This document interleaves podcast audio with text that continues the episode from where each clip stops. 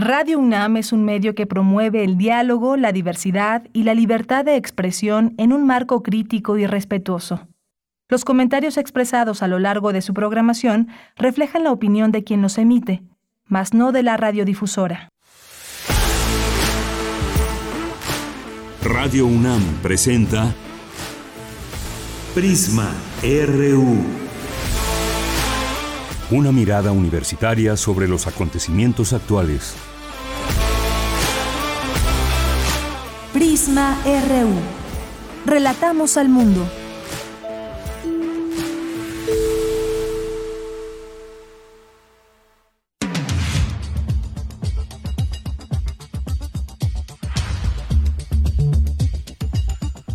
¿Qué tal? Muy buenas tardes. Gracias por sintonizarnos a través del 96.1 de FM y en línea en www.radio.unam.mx.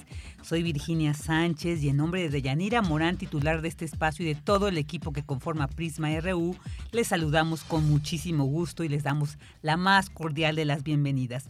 Ya estamos en la última semana de junio y ya nos acercamos al inicio del periodo vacacional en la UNA. Pues mientras tanto, bueno, pues disfrutemos estos días que nos quedan todavía de actividades.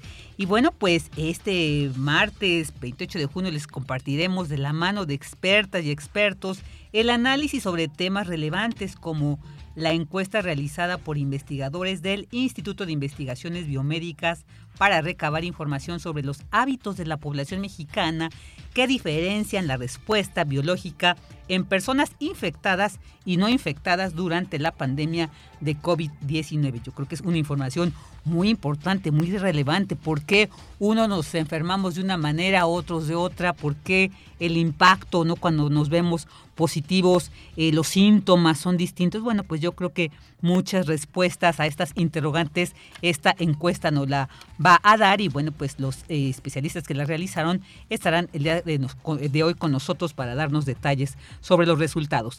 También vamos a hablar sobre este acontecimiento doloroso y trágico como fue el encuentro de, de 50 migrantes muertos dentro de la cabina de un tráiler abandonado en la carretera de San Antonio, Texas, y ya la Secretaría de Relaciones Exteriores confirmó que 22 son mexicanos. Son siete guatemaltecos, dos hondureños y falta, al parecer, todavía identificar la nacionalidad de otros más. Y bueno, sobre este lamentable hecho, todo lo que implica, todo lo que refleja, lo que representa, pues hablaremos con el doctor Oscar Misael Hernández. Él es investigador del Departamento de Estudios Sociales de el Colegio de la Frontera Norte. También vamos a platicar sobre el segundo encuentro estudiantil de tira, historieta y novela gráfica que realiza la Facultad de Estudios Superiores Cuautitlán. Y bueno, pues todos los detalles sobre este ya segundo encuentro que realizan los estudiantes de esta entidad universitaria. Un encuentro muy interesante, ya nos platicará Misael los detalles. Y como todos los martes tendremos la sección de poetas errantes. Aquí este día Lupita Buenrostro nos compartirá sobre un concierto de música cardenche. Suena muy interesante, así que bueno, pues ya esperaremos esta sección para saber más sobre este encuentro. En literatura, hoy nos acompañará la maestra Anel Pérez, directora de literatura y fomento a la lectura de la UNAM. Y en la sección de cultura, este martes nos acompañará Dulce Wet porque nos va a compartir unas muy interesantes recomendaciones. Así que acompáñenos durante las próximas dos horas en Prisma RU y relatemos al mundo. Relatamos al mundo. Relatamos al mundo.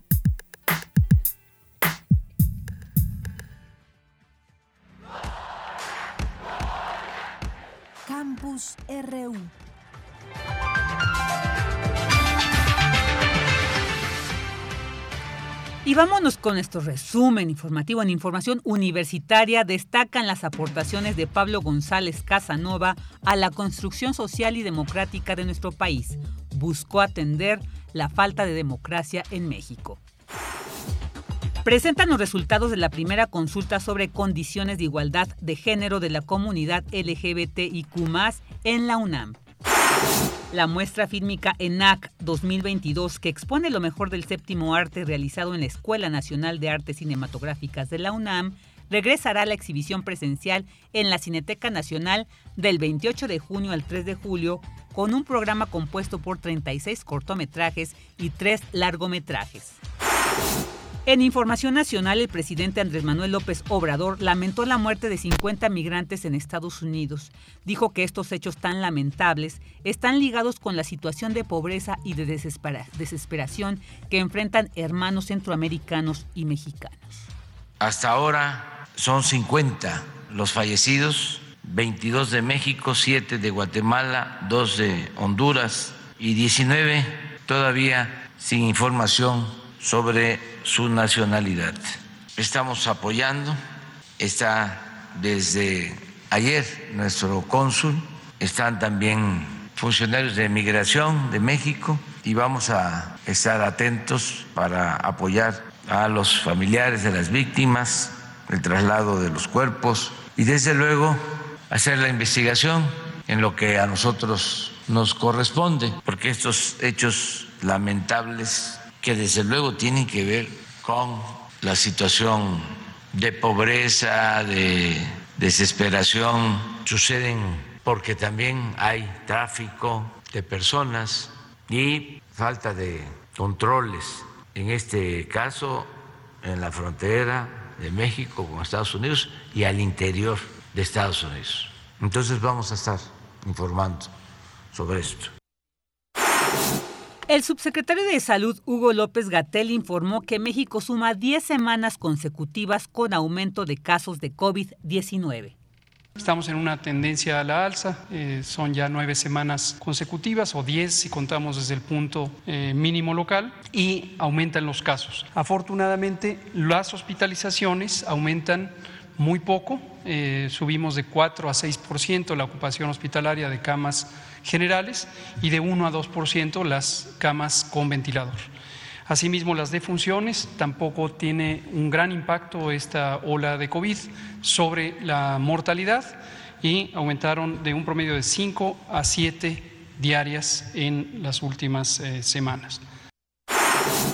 Por su parte, investigadores de la UNAM aseguran que las medidas sanitarias se deben mantener, ya que han mostrado su efectividad para prevenir los contagios en esta quinta ola de COVID-19.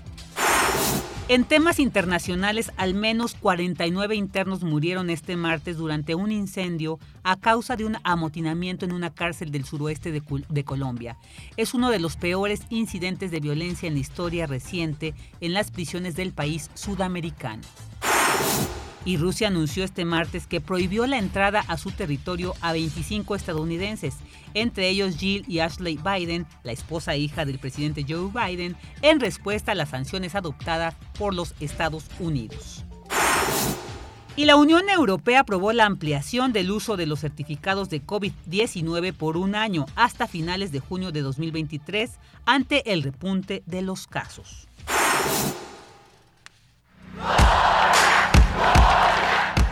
Campus RU.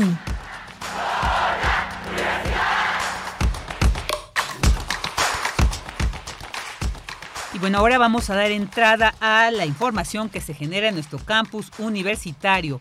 Advierten especialistas de la UNAM que se registra una transición acelerada de contagios por COVID-19 en esta quinta ola.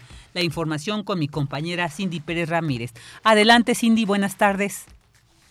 Vicky, buenas tardes a ti y a todo el auditorio. Es importante continuar con las medidas de seguridad como el uso de cubrebocas, lavado de manos y gel antibacterial con el fin de no propagar más los contagios en esta quinta ola, pese a que las variantes de COVID-19 son menos virulentas.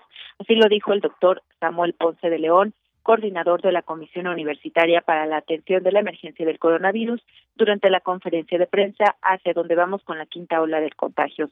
Al día de ayer se reportaron 3.343 nuevos contagios y 16 nuevas muertes a causa del coronavirus SARS-CoV-2 mientras que hoy por la mañana el subsecretario de Salud, Hugo López Gatel, indicó que las muertes diarias por COVID-19 en México aumentaron de 5 a 7 en promedio. Esto no quiere decir que se deba de dejar de mantener el nivel de prevención que se ha tratado de establecer.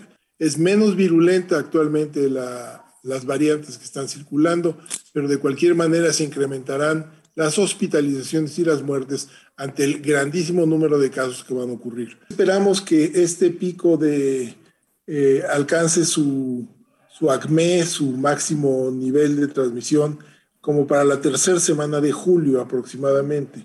Y de ahí va a empezar a disminuir, eh, lo que nos va a permitir, como se ha planeado, seguramente regresar a actividades para agosto en las mejores condiciones. No sin riesgo, desde luego, pero sí en condiciones de mantener las precauciones y volver a una cuasi normalidad. Por su parte, el doctor Mauricio Rodríguez Álvarez, académico en la Facultad de Medicina, miembro de la Comisión Universitaria para la Atención de la Emergencia del Coronavirus, señaló que ha habido un avance importante en la vacunación. Cabe resaltar que el gobierno federal inició este lunes con la vacunación contra COVID-19 para niños de 5 a 11 años. Las entidades federativas que comenzaron con la aplicación de las dosis pediátricas del biológico de Pfizer son Baja California, Ciudad de México, Chiapas, Quintana Roo, Sinaloa, Sonora, Tabasco y Veracruz. Tenemos una, una cobertura de los grupos que han sido más afectados eh, durante toda la pandemia muy buena, eh, todos prácticamente arriba del 80%, eh, y la cobertura de los de 12 a 17 años está en alrededor del 60%, que es importante que siga avanzando, que se logre más. Son prácticamente todos los eh, alumnos y pues se representan eh, varios millones de niños y niñas y adolescentes que están en la edad de la secundaria y la preparatoria. Vacunación en los menores, que es el nuevo grupo que va empezando ahorita, 5 a 11 años, se hace con una vacuna específica para ese grupo de edad. No se utiliza la vacuna de los adultos ni de ninguna otra de las vacunas que hay y que cabe resaltar que la UNAM dio a conocer que el ciclo escolar 2022-2023 se llevará a cabo 100% presencial en todos sus planteles y niveles de enseñanza. Este es el reporte. Muchas gracias, Cindy, por la información. Muy buenas tardes. Buenas tardes. Queremos escuchar tu voz. Síguenos en nuestras redes sociales. En Facebook como Prisma RU y en Twitter como arroba PrismaRU.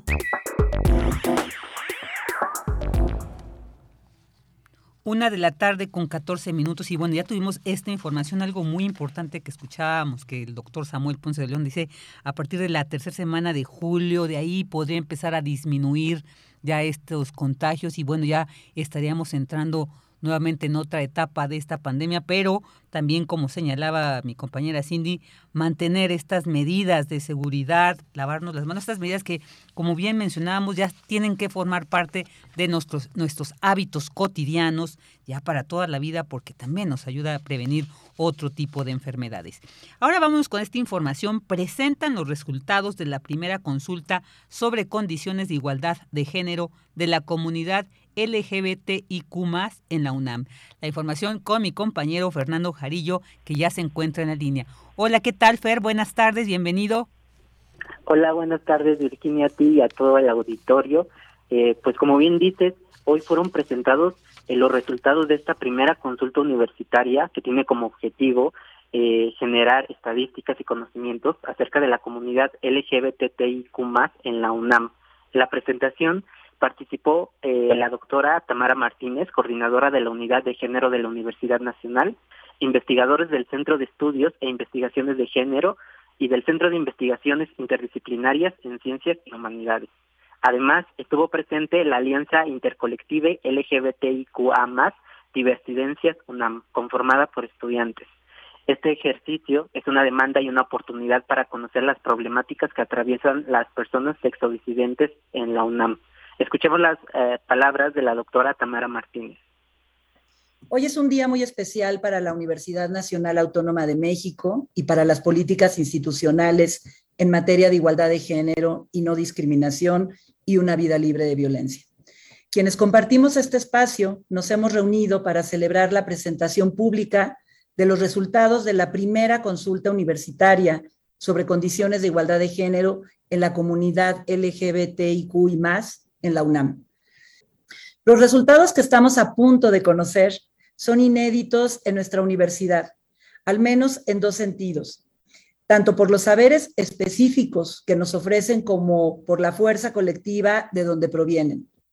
En este diagnóstico confluyen las visiones de un grupo históricamente subordinado e invisibilizado como resultado de los mecanismos disciplinatorios y normalizantes del régimen político hetero cis patriarcal. Particularmente este programa nutre el eje de la política institucional denominado no discriminación a las diversidades sexogenéricas, que orienta el trabajo de las comisiones internas para la igualdad de género en todas las entidades y las dependencias universitarias.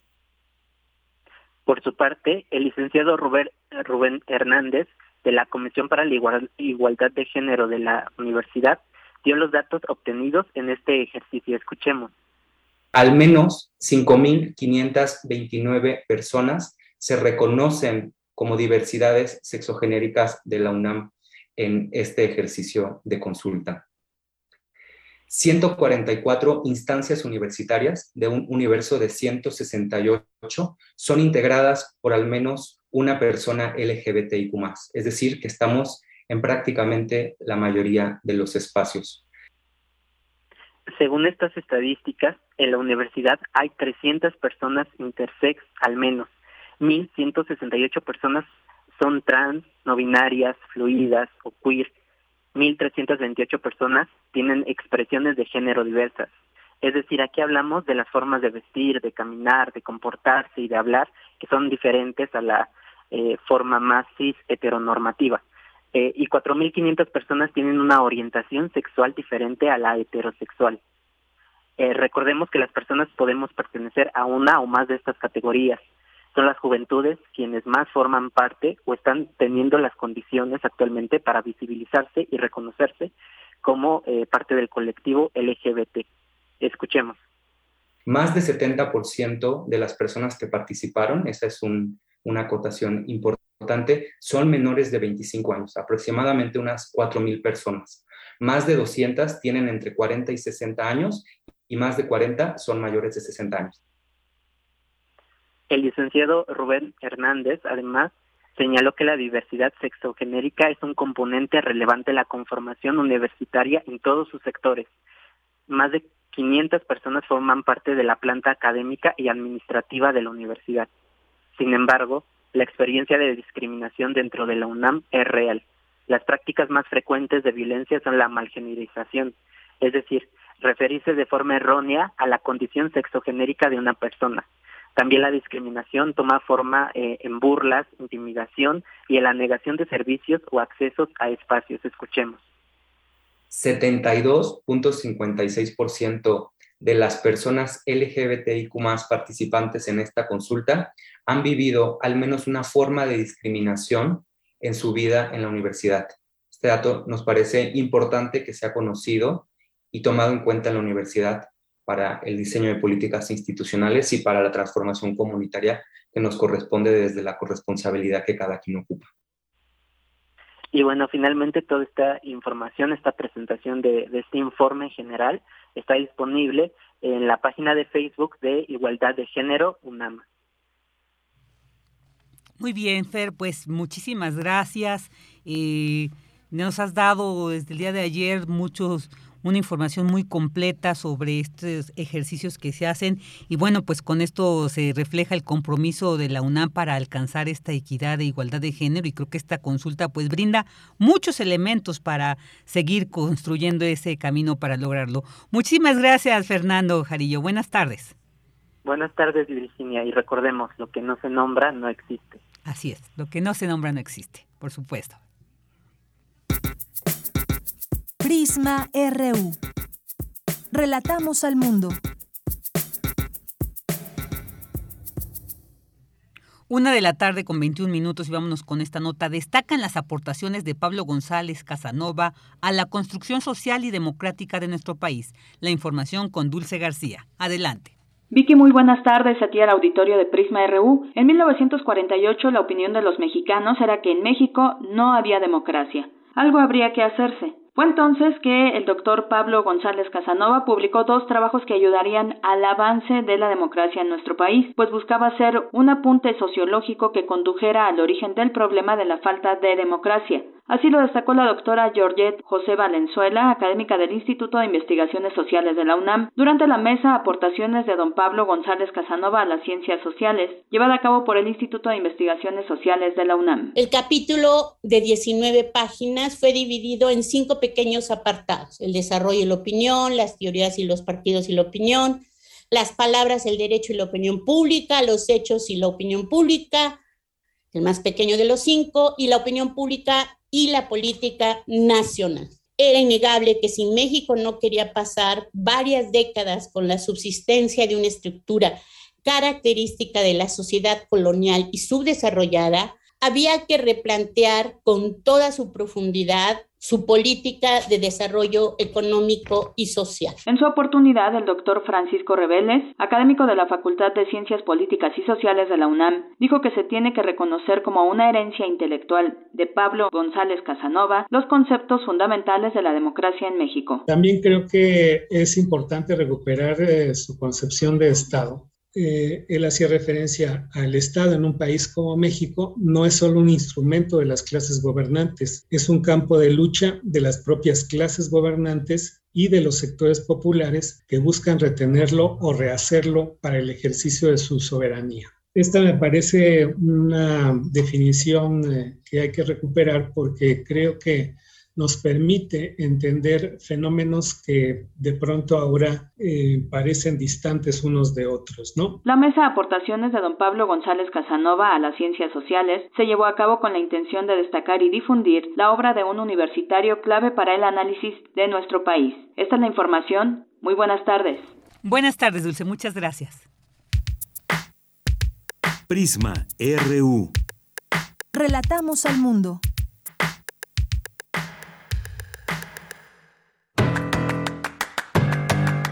Hoy en la UNAM, ¿qué hacer? ¿Qué escuchar? ¿Y a dónde ir? Un día como hoy, pero de 2007, el campus central de Ciudad Universitaria fue nombrado Patrimonio Cultural de la Humanidad por la UNESCO. 15 años desde esa fecha histórica para nuestra casa de estudios. Dentro de los sistemas de acogida y protección, los jóvenes LGBTQIA se enfrentan a varias problemáticas como bullying y otras violencias, Conoce más al respecto en Conciencia, Psicología y Sociedad, hoy a las 18 horas por la frecuencia de Radio UNAM 96.1 FM. Nos acompañará el psicólogo Víctor Rodrigo González Álvarez. ¿Quieres vivir del arte y la cultura? Piso 16, Laboratorio de Iniciativas Culturales de la UNAM, da la posibilidad. Si eres persona joven dedicada a la creación artística, la comunicación y la gestión cultural, puedes hacerlo posible a través del programa de acompañamiento 2023. El programa es de 10 meses. Conjuga el seguimiento de una persona mentora con un programa de talleres, asesorías y charlas. Estas brindan el conocimiento sobre aspectos políticos, económicos y legales del entorno cultural, así como herramientas de planeación y gestión. Para participar en esta convocatoria, el registro es en línea Tienes hasta el sábado 24 de septiembre a las 23.59 horas para registrarte. Para Prisma RU, Michelle González.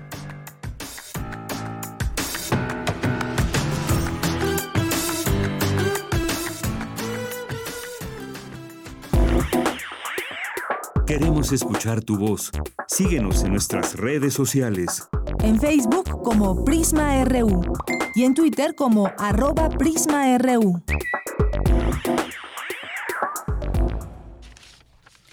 Una de la tarde con 26 minutos y ya vamos a dar entrada a nuestra primer entrevista. Bueno, vamos a hablar con investigadores del Instituto de Investigaciones Biomédicas que buscan recabar información en la población mexicana para investigar los hábitos que diferencian la respuesta biológica en personas infectadas y no infectadas durante la pandemia y provocada por este virus del SARS-CoV-2.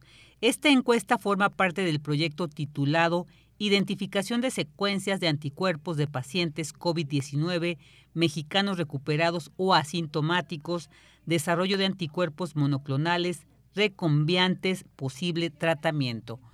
Y bueno, ya los tenemos eh, Ok, perfecto. Ya tenemos en la línea para platicar sobre este estudio a la doctora Adriana Valdés y al doctor Mauricio Trujillo del Departamento de Biología Molecular y Biotecnología del Instituto de Investigaciones Biomédicas. Tenemos a ambos. Ok, perfecto. Bienvenido, doctora Adriana Valdés, bienvenido, doctor Mauricio. Aquí a ¿Qué tal, Vicky? Buenas tardes. Buenas tardes. Mucho gusto de estar con ustedes y, y estar con tus radioescuchas. Al contrario, muchas gracias de que estén ustedes con nosotros. Doctor Mauricio Trujillo, buenas tardes. Muy buenas tardes. Bueno, pues vamos a, entrar a, esta información muy interesante y creo que muy necesario nos va a aportar muchísimos, eh, pues sobre todo conocer cómo es que está respondiendo este cuerpo y muchas interrogantes que teníamos desde un principio, por qué nos da, eh, eh, por qué el efecto de esta enfermedad que provoca el SARS-CoV-2 se ha eh, pues manifestado de diferentes maneras. ¿Qué nos pueden decir como, bueno, algunos de estos resultados? Adelante, quien guste, no sé, doctora. Sí, claro que sí. Eh, mira, pues eh, con la encuesta que estamos llevando a cabo en el Instituto de Investigaciones Biomédicas, pues nos hemos dado cuenta de muchas costumbres o hábitos que estamos adquiriendo los mexicanos.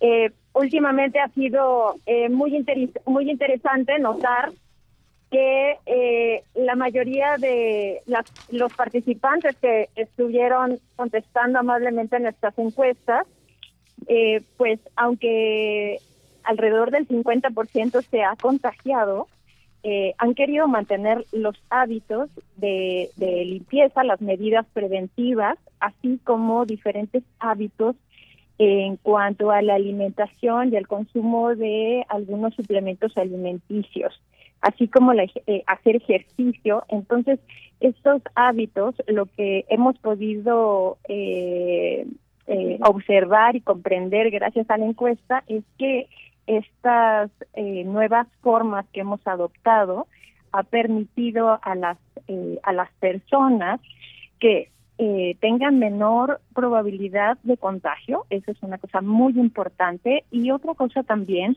obviamente gracias a la vacunación extensiva. Sí, sí. Eh, Así, adelante, algo, parece que algo se interfirió, pero digamos, doctora, creo que ya estamos bien enlazados. Sí, adelante. Eh, bueno, justamente, Estas probabilidades de contagio, ajá. Mencionaba que la vacunación ha sido muy importante eh, pues obviamente se refleja en la disminución de la severidad de los eh, casos. Y bueno esto ha sido eh, pues muy importante.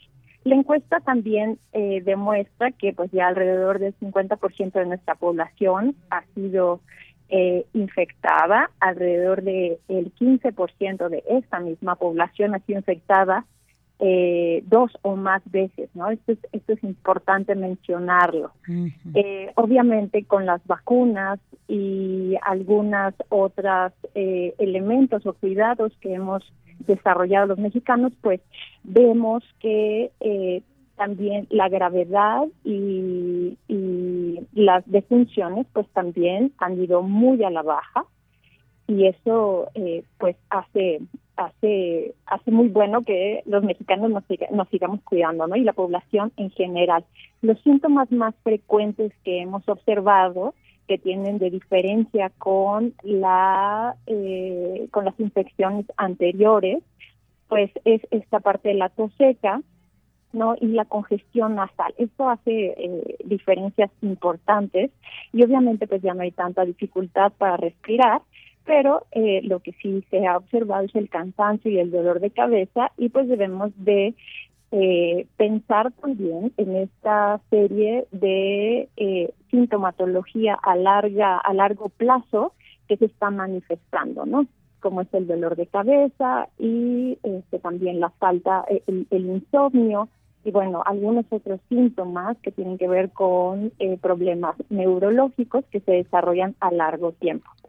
Otra cosa eh, muy importante de toda la gente que amablemente ha contestado en esta encuesta es que la mayoría, alrededor del 98%, quiere mantener los hábitos y bueno, estas mismas personas se mantienen usando eh, cubrebocas, la mayoría de ellos caen en 95 eh, lavado frecuente de manos, la sanitización de los espacios y bueno, obviamente el cuidado eh, tanto de la alimentación, del consumo de suplementos alimenticios, específicamente vitaminas, y bueno, la parte del ejercicio. Y bueno, eso es lo que hemos podido notar en, en nuestra encuesta y, y en eso estamos, Vicky. Muy bien, muy interesante esto, esto que nos comparte porque, bueno, sí veíamos que lamentablemente esta enfermedad pues eh, pegaba mucho más duro también a quien tenía ciertas comorbilidades que lamentablemente en nuestro país, bueno, pues se mantienen los altos índices de, de, las mismas. Entonces, el saber esto, bueno, quiere decir que también sí ha tenido un efecto en cuanto a reflexionar de la importancia de cambiar nuestros hábitos y mantener una buena salud. Eh, doctor Mauricio, eh, para que, bueno, tener la, la, la, la voz de ambos, esta encuesta ¿A qué, qué población fue aplicada? Y también saber si ya se cerró o sigue abierta para quien esté interesado también en participar y enriquecer, por supuesto, el análisis. ¿Qué nos puede decir sobre esto, doctor? Eh, la información eh, sigue abierta. Eh, la edad de los encuestados realmente tenemos desde todos, desde los 18 hasta los 60 años y más, en proporciones muy similares. Todo el mundo ha contestado. Eh, eso sí, la ocupación ha sido un poco diferente porque la mayor cantidad de personas que nos han contestado han sido estudiantes y empleados del sector público y empleados del sector privado. También se refleja un poco el hecho de, las personas que buscan, por ejemplo, trabajo en este momento, personas dedicadas al hogar. Y lo que es muy curioso es que esta encuesta en específico eh, nos la han contestado eh, tres cuartas partes han sido mujeres y una cuarta una cuarta parte han sido hombres entonces sí tenemos un mayor una mayor respuesta de, las mujeres ahora de estos eh, y lo que hablabas un poco también de, de las comorbilidades nos hemos dado cuenta que eh, eh, no tanto son los, los asuntos de hipertensión como se comentaban al principio sino parece ser que entre los contagiados tiene que ver al menos alergias respiratorias y principalmente la obesidad, ¿no?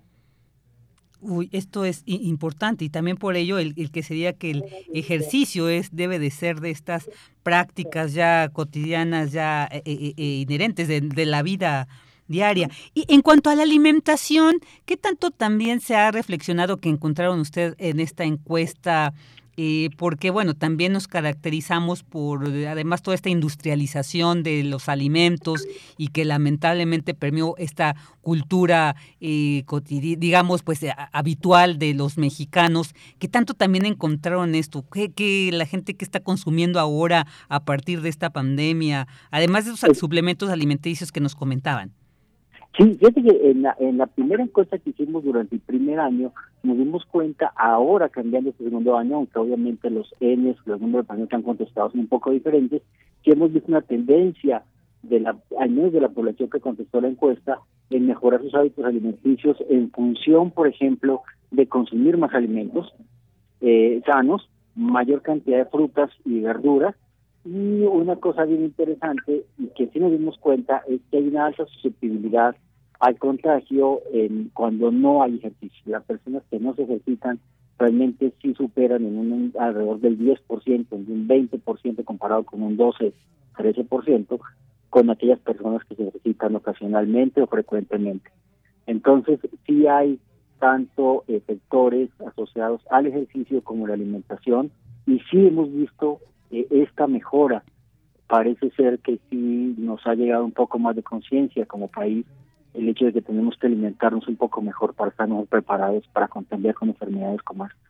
Claro, claro, y, sobre todo porque nos dicen, bueno, no es la única pandemia que vamos a vivir, pero entre más eh, fortalezcamos nuestro organismo, pues yo creo que vamos a responder de otra manera. Doctora, algo que usted señalaba muy interesante es que de este 50% de la población que ha sido infectado, el que el 15% se ha reinfectado dos o más veces. ¿Qué encontraron? ¿Cuáles son las características de estas personas que se han contagiado más de una vez?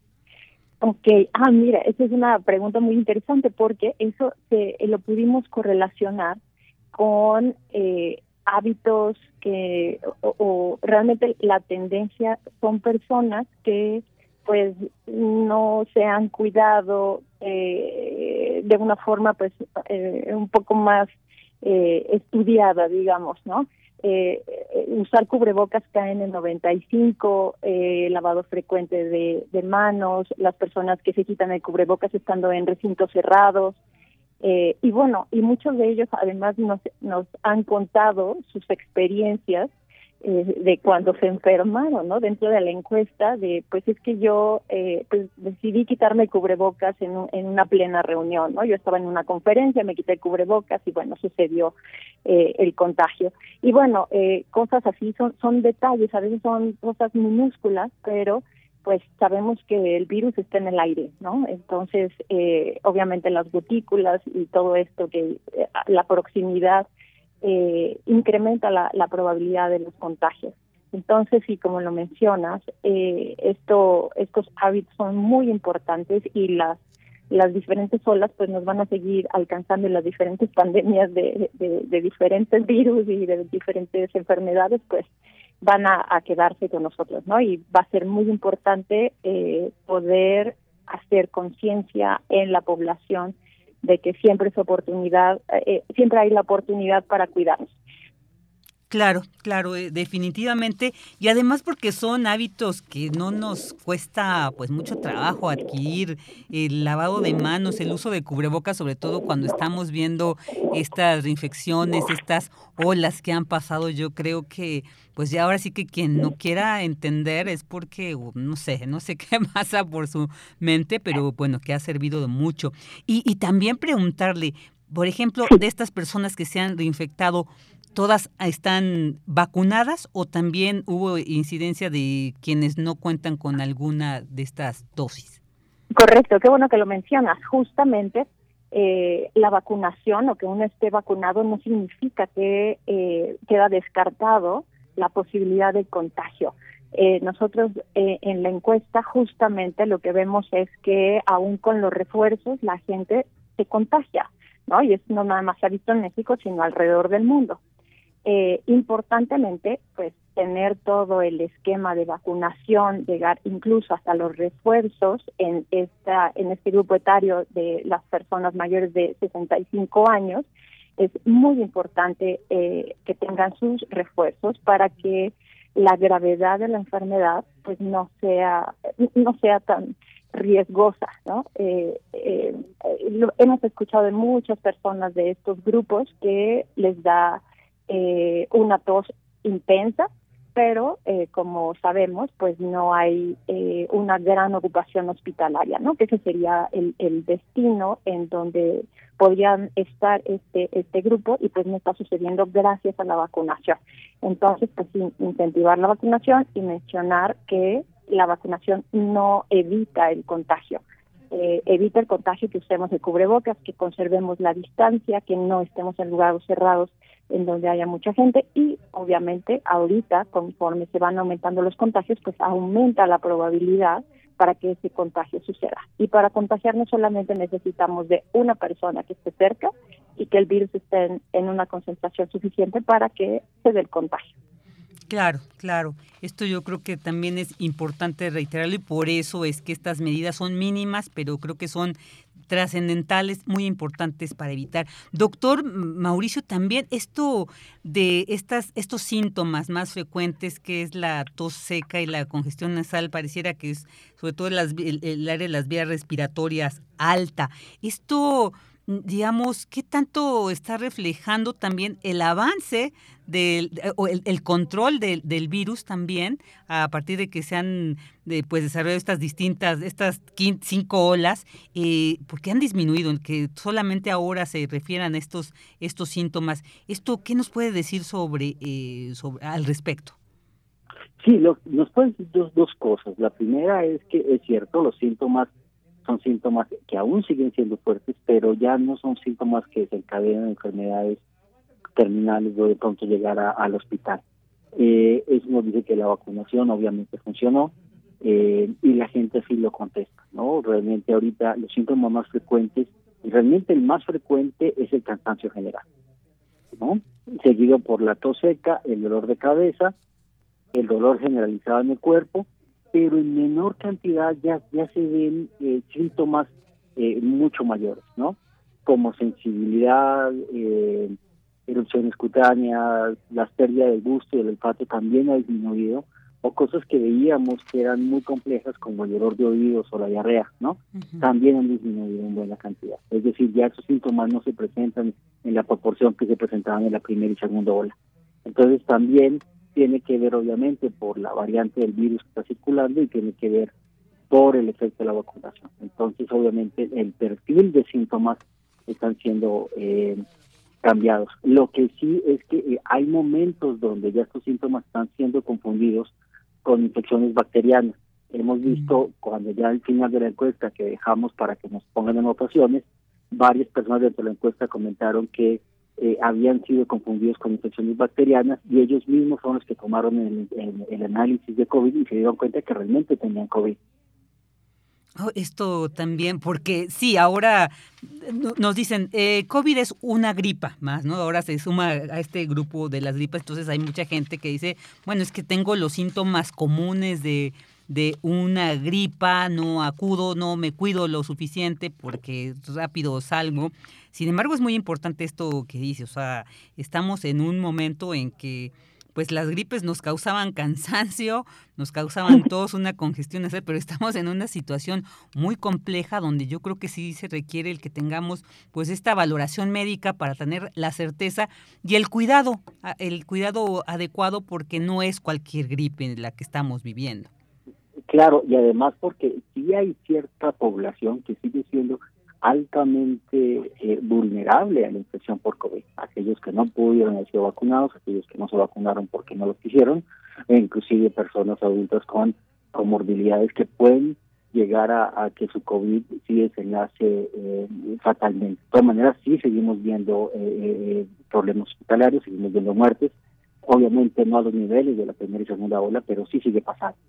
Entonces, si bien es cierto, algunos estamos sanos y podemos tener la seguridad de que no vamos a llegar a un desenlace fuerte, posiblemente nuestras personas alrededor y personas queridas podrían llegar a estos enlaces y por eso tenemos que cuidarnos todos. Claro, y bueno, pues ya para cerrar esta importante entrevista, quienes quieran participar de esta encuesta, cómo lo pueden hacer, eh, cómo saber además los requisitos también, eh, que nos compartan estos datos, por favor. La encuesta está abierta en el micrositio de la página de la de biomédicas y la página es biomédicas.unam.mx slash coronavirus slash otra información. Ahí está la encuesta de seguimiento de pandemia. Esta es nuestra segunda encuesta en la que estamos haciendo obviamente comparaciones con lo que pasaba en primera y segunda ola. Claro, y hacer el llamado porque decían ustedes, tres cuartas partes han sido mujeres, bueno, para que participen también pues los hombres, porque entre más información tengamos sobre toda la población, pues mejor, mejores vamos a, vamos a tomar mejores decisiones, mejores medidas. Claro que sí, Vicky. Oye, eh, yo nada más para cerrar, eh, solamente quisiera recalcar los esfuerzos necesarios que todavía podemos tomar que es seguir desarrollando y haciendo vigilancia epidemiológica, dar seguimiento a los pacientes, todos los médicos, que ojalá se esmeren en esa parte de seguimiento, y pues también la responsabilidad eh, eh, de, parte de los enfermos. Si ellos se cuidan, eh, cuidan a los otros y cuidan todos todo el ambiente alrededor, ¿no? Entonces por eso nos vacunamos, por eso hacemos cambios en nuestros hábitos y pues tratamos de mejorar nuestra salud y nuestro entorno. Así es, un llamado muy importante, doctora. Pues les agradecemos muchísimo el que hayan estado por, con nosotros y por supuesto el que se lleve a cabo una encuesta de esta dimensión con esta información, porque creo que nos brinda eh, elementos y una claridad muy valiosa sobre esta situación que estamos viviendo. Muchísimas gracias, doctora Adriana Valdés y doctor Mauricio Trujillo. Muchas gracias. Hasta luego. Hasta luego estuvieron con nosotros. Ellos son del Departamento de Biología Molecular y Biotecnología del Instituto de Investigaciones Biomédicas. Prisma RU. Relatamos al mundo. Una de la tarde con 46 minutos y bueno, ahora vamos a pasar a un tema que, híjole, eh, la verdad es que nos dolió, nos duele mucho conocer historias como la que hoy está ocupando todos los encabezados de, de los medios porque, bueno, pues resulta que el canciller Marcelo Ebrard confirmó que ya suman 50 migrantes muertos dentro de un tráiler en San Antonio, Texas, en Estados Unidos. 22 son mexicanos, 7 guatemaltecos, 2 hondureños. Se desconoce hasta el momento la nacionalidad de los otros 19. ¿Qué está pasando? ¿Qué, ¿Qué podemos entender con esta situación? Y además, ¿qué nos está alertando? Bueno, pues para platicar sobre este tema, ya tenemos en la línea al doctor Oscar Misael Hernández. Él es investigador del Departamento de Estudios Sociales de el Colegio de la Frontera Norte. ¿Qué tal, doctor Misael? Muy buenas tardes, gracias por estar aquí con nosotros en Prisma RU. Bienvenido. Hola, muy buenas tardes, Virginia. Un placer estar contigo y con el auditorio. Al contrario, un placer para nosotros el tenerlo y escuchar, bueno, pues, ¿qué nos puede decir sobre esta, este suceso que además se suma a los que hemos estado viviendo, pero bueno, yo creo que el, un migrante muerto siempre nos, nos duele porque implica eh, todo, toda la afectación a una familia, a una historia, y bueno, nos está dando, esto nos está reflejando una situación muy compleja que están viviendo las personas, sobre todo de Centroamérica. ¿Qué nos puede decir sobre lo acontecido y lo, esta noticia que nos sorprende el día de hoy? Bueno, me parece que en primer lugar este hecho tan espantoso, tan inhumano de la muerte de varias personas, 50 como se lleva la cuenta hasta hoy en día, pues es finalmente eh, no solo una desgracia humanitaria, o sea, no ni siquiera es una crisis, es una es, es algo que va mucho más allá, es una tragedia humanitaria que eh, desafortunadamente eh, no es nueva, no es nueva ni en México ni en los Estados Unidos. Entonces ya tenemos eh, varios precedentes y, y, precisamente en Texas hay antecedentes de este tipo de situaciones tan atroces. recuerdo por ejemplo, desde el 2003, que fue uno de los casos más conocidos, precisamente de migrantes que murieron en, eh, eh, en un vehículo grande, en un tráiler, eh, cerrados por, por asfixia, por calor, porque se trata de vehículos que van sin ventilación o se les daña la ventilación, que transportan a migrantes de manera obviamente irregular a los Estados Unidos eh, también en, el, eh, eh, en, ese, en ese momento, en ese año, fueron 19 personas que fueron encontradas muertas, pero también posteriormente hubo otros casos. El más reciente yo creo que fue en el 2017, con casi 40 personas también muertas en, en, en un tractocamión. y, y, y, ahora con este ahora con esta nueva situación de las 50 personas fallecidas, pues ya se está incrementando no solo el número de inmigrantes, sino que también se está haciendo visible algo mucho más grave que se remite al tipo de políticas migratorias que está implementando los Estados Unidos y que malamente México también está secundando y hasta, hasta en gran medida reproduciendo. Claro, claro. Y, además, pero doctor, también se ha dicho, y, hoy lo decía nuestro presidente Andrés Manuel López Obrador, también esto refleja esta situación de pobreza que se viven en estos países y que provocan que muchos de ellos pues busquen una mejor vida eh, en el norte. También podríamos mirar un poco a mejorar las condiciones de, de estos países, pero bueno, también, como bien dice, estas políticas migratorias. Y hoy escuché a un activista que dice, bueno, también esta eh, política, 40, el título 42 que impide que las personas crucen de manera regular para solicitar asilo. Creo que se conjugan muchos elementos que provocan situaciones como la del día de hoy.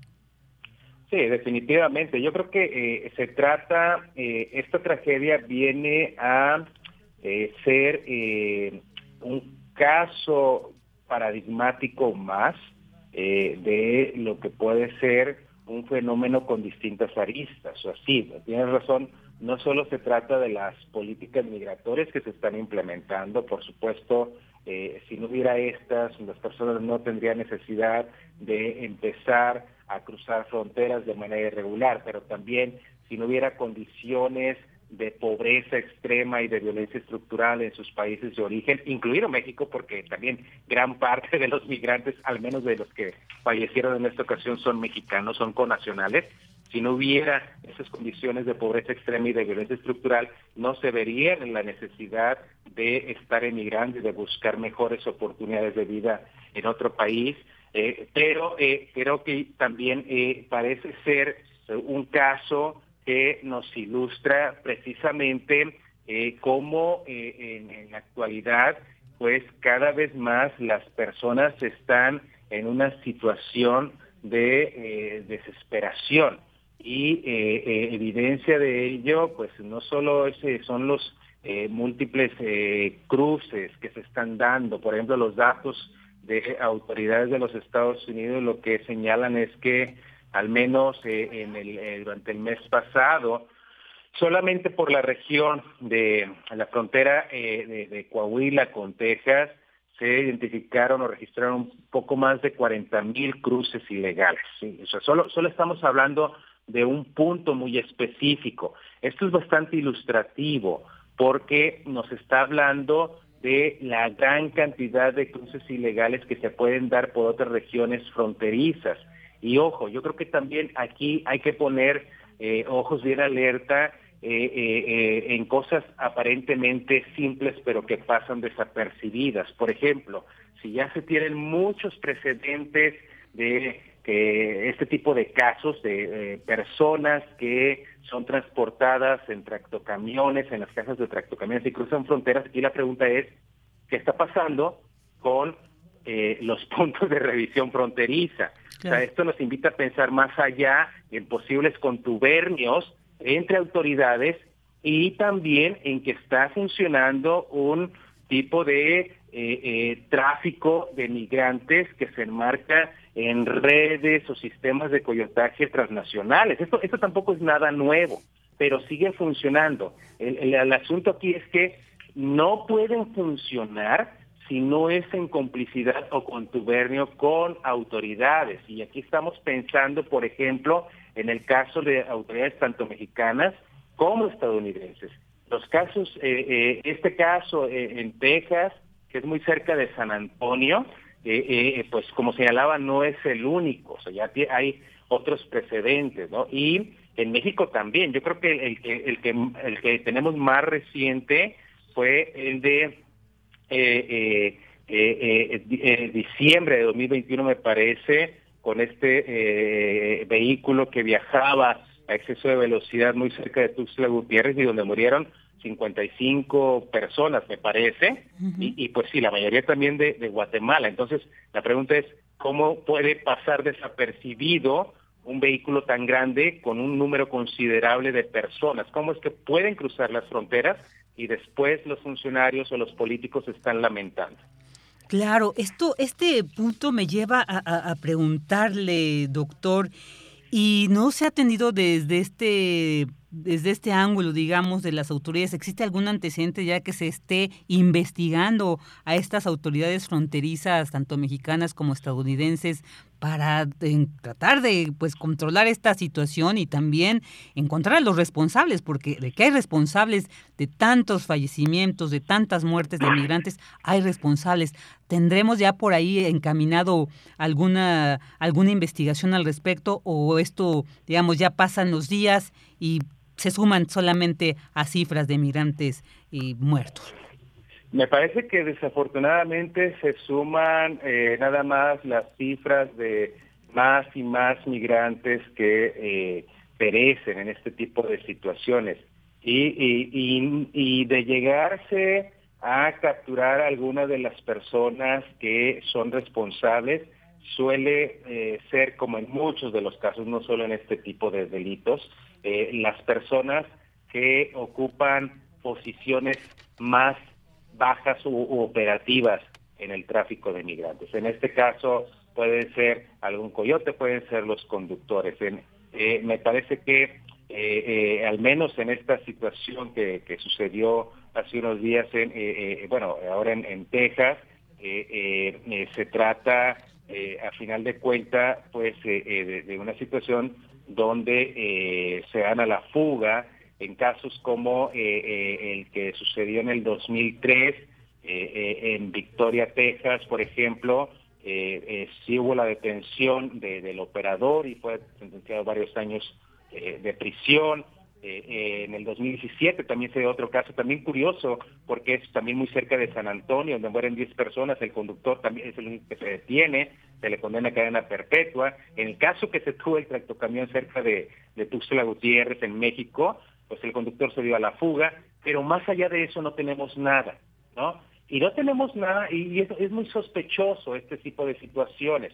Eh, eh, eh, pero por otra parte también se entiende, porque como señalaba hace un momento, pues a final de cuentas eh, se trata de eh, eh, tráfico de migrantes, se trata de un negocio que se inscribe en un proceso más amplio y que implica a múltiples, a múltiples personas en diferentes posiciones, no solo de, de economías ilegales transnacionales, sino también en múltiples posiciones como autoridades en distintos países.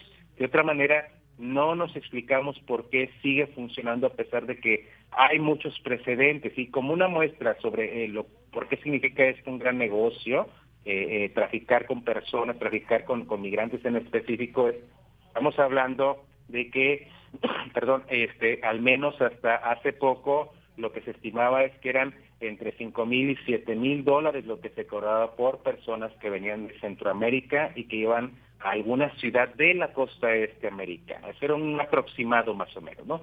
Entonces, cuando lo vemos eh, en un contexto más amplio, pues podemos darnos cuenta de que se trata de un negocio gigantesco que es muy difícil que desaparezca. También si lo vemos en el marco de eh, eh, las economías legales, por ejemplo, no podríamos pensar en que la, la migración indocumentada se termine, porque de otra manera pues eh, concluirían por ejemplo los negocios de los eh, de los de las estaciones migratorias en México de eh, la contratación de agentes de migración en ambos lados de la frontera de los centros de detención y cárceles en los Estados Unidos que viven finalmente de eso. Malamente hemos llegado a una época en que las personas somos mercancías en especial las más vulnerables las más necesitadas como son los migrantes Así es, doctor. Híjole, pues qué situación tan lamentable y que usted nos ha ayudado a entender mucho. Y bueno, pues como es todo, todo un, un problema muy complejo, toda una, todo un negocio, como usted bien dice, gigantesco, toda una red de corrupción y que lamentablemente pues las víctimas siguen siendo quienes buscan una mejor vida y bueno, lo que encuentran es la muerte. Pues doctor, queremos agradecerle muchísimo el que haya estado con nosotros, valoramos mucho su, su opinión sobre este tema y el que haya estado aquí con nosotros en Prisma RU. Un gusto saludarles, un gusto compartir con ustedes. Muy buena tarde. Buena tarde. El doctor Oscar Misael Hernández, investigador del Departamento de Estudios Sociales del el Colegio de la Frontera Norte. Vámonos a un corte. Prisma RU. Relatamos al mundo.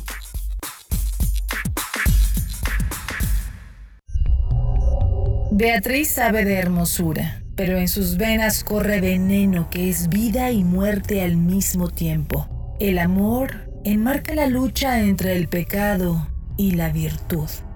Girar incansablemente a tu alrededor, planeta yo y tu sol. Frente a frente, siempre, como dos árboles gemelos de la colección de ficción sonora de Radio UNAM, Memoria del Mundo de México de la UNESCO 2021, presentamos La hija de Rapacini, original de Octavio Paz. Sábado 2 de julio a las 20 horas por el 96.1 de FM. Radio UNAM, experiencia sonora. Las mexicanas y mexicanos volvimos a hacer historia. Una vez más, fueron millones quienes salieron a votar por un cambio honesto, profundo y verdadero. El camino de la transformación llegó a más estados y nuestro movimiento crece con fuerza en todo el país. Esta es una celebración de todas y de todos. Gracias a tu confianza, ganó la esperanza. Amor con amor se paga. No les vamos a fallar. Morena, la esperanza de México ese coche se lo llevó el. En temporada de lluvias hay que tomar precauciones. Nunca cruzar la corriente en una inundación. Tan solo 50 centímetros de agua pueden llevarse un coche. Consulta los pronósticos del Servicio Meteorológico Nacional. Ten una mochila de emergencia. Agua potable. Protege tus documentos. Y hazle caso a las alertas de protección civil. Esta temporada de lluvias y ciclones, juntos nos protegemos mejor. La Conagua y el Servicio Meteorológico Nacional te informan por tu seguridad. Gobierno de México. Cultivemos el gusto por el arte escrito y el ejercicio de la imaginación al lado de María Ángeles Comezaña en Al compás de la letra. Rutas literarias para viajar entre textos, poemas y cartas todos los jueves a las 18 horas por el 96.1 de FM. Radio UNAM, Experiencia Sonora.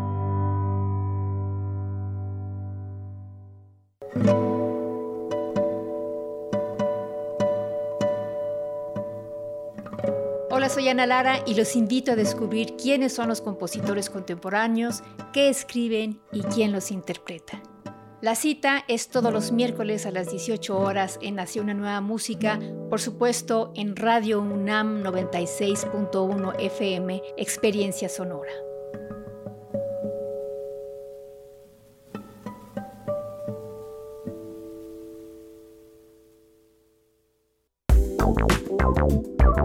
Queremos escuchar tu voz.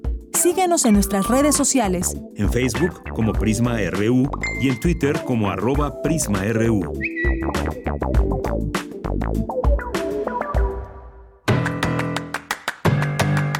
Mañana en la UNAM, ¿qué hacer? ¿Qué escuchar? ¿Y a dónde ir? Te invitamos a asistir el día de mañana a la sala Julián Carrillo para disfrutar del Cine Club Radio Cinema, que presenta Género, Resistencias y Diversidades.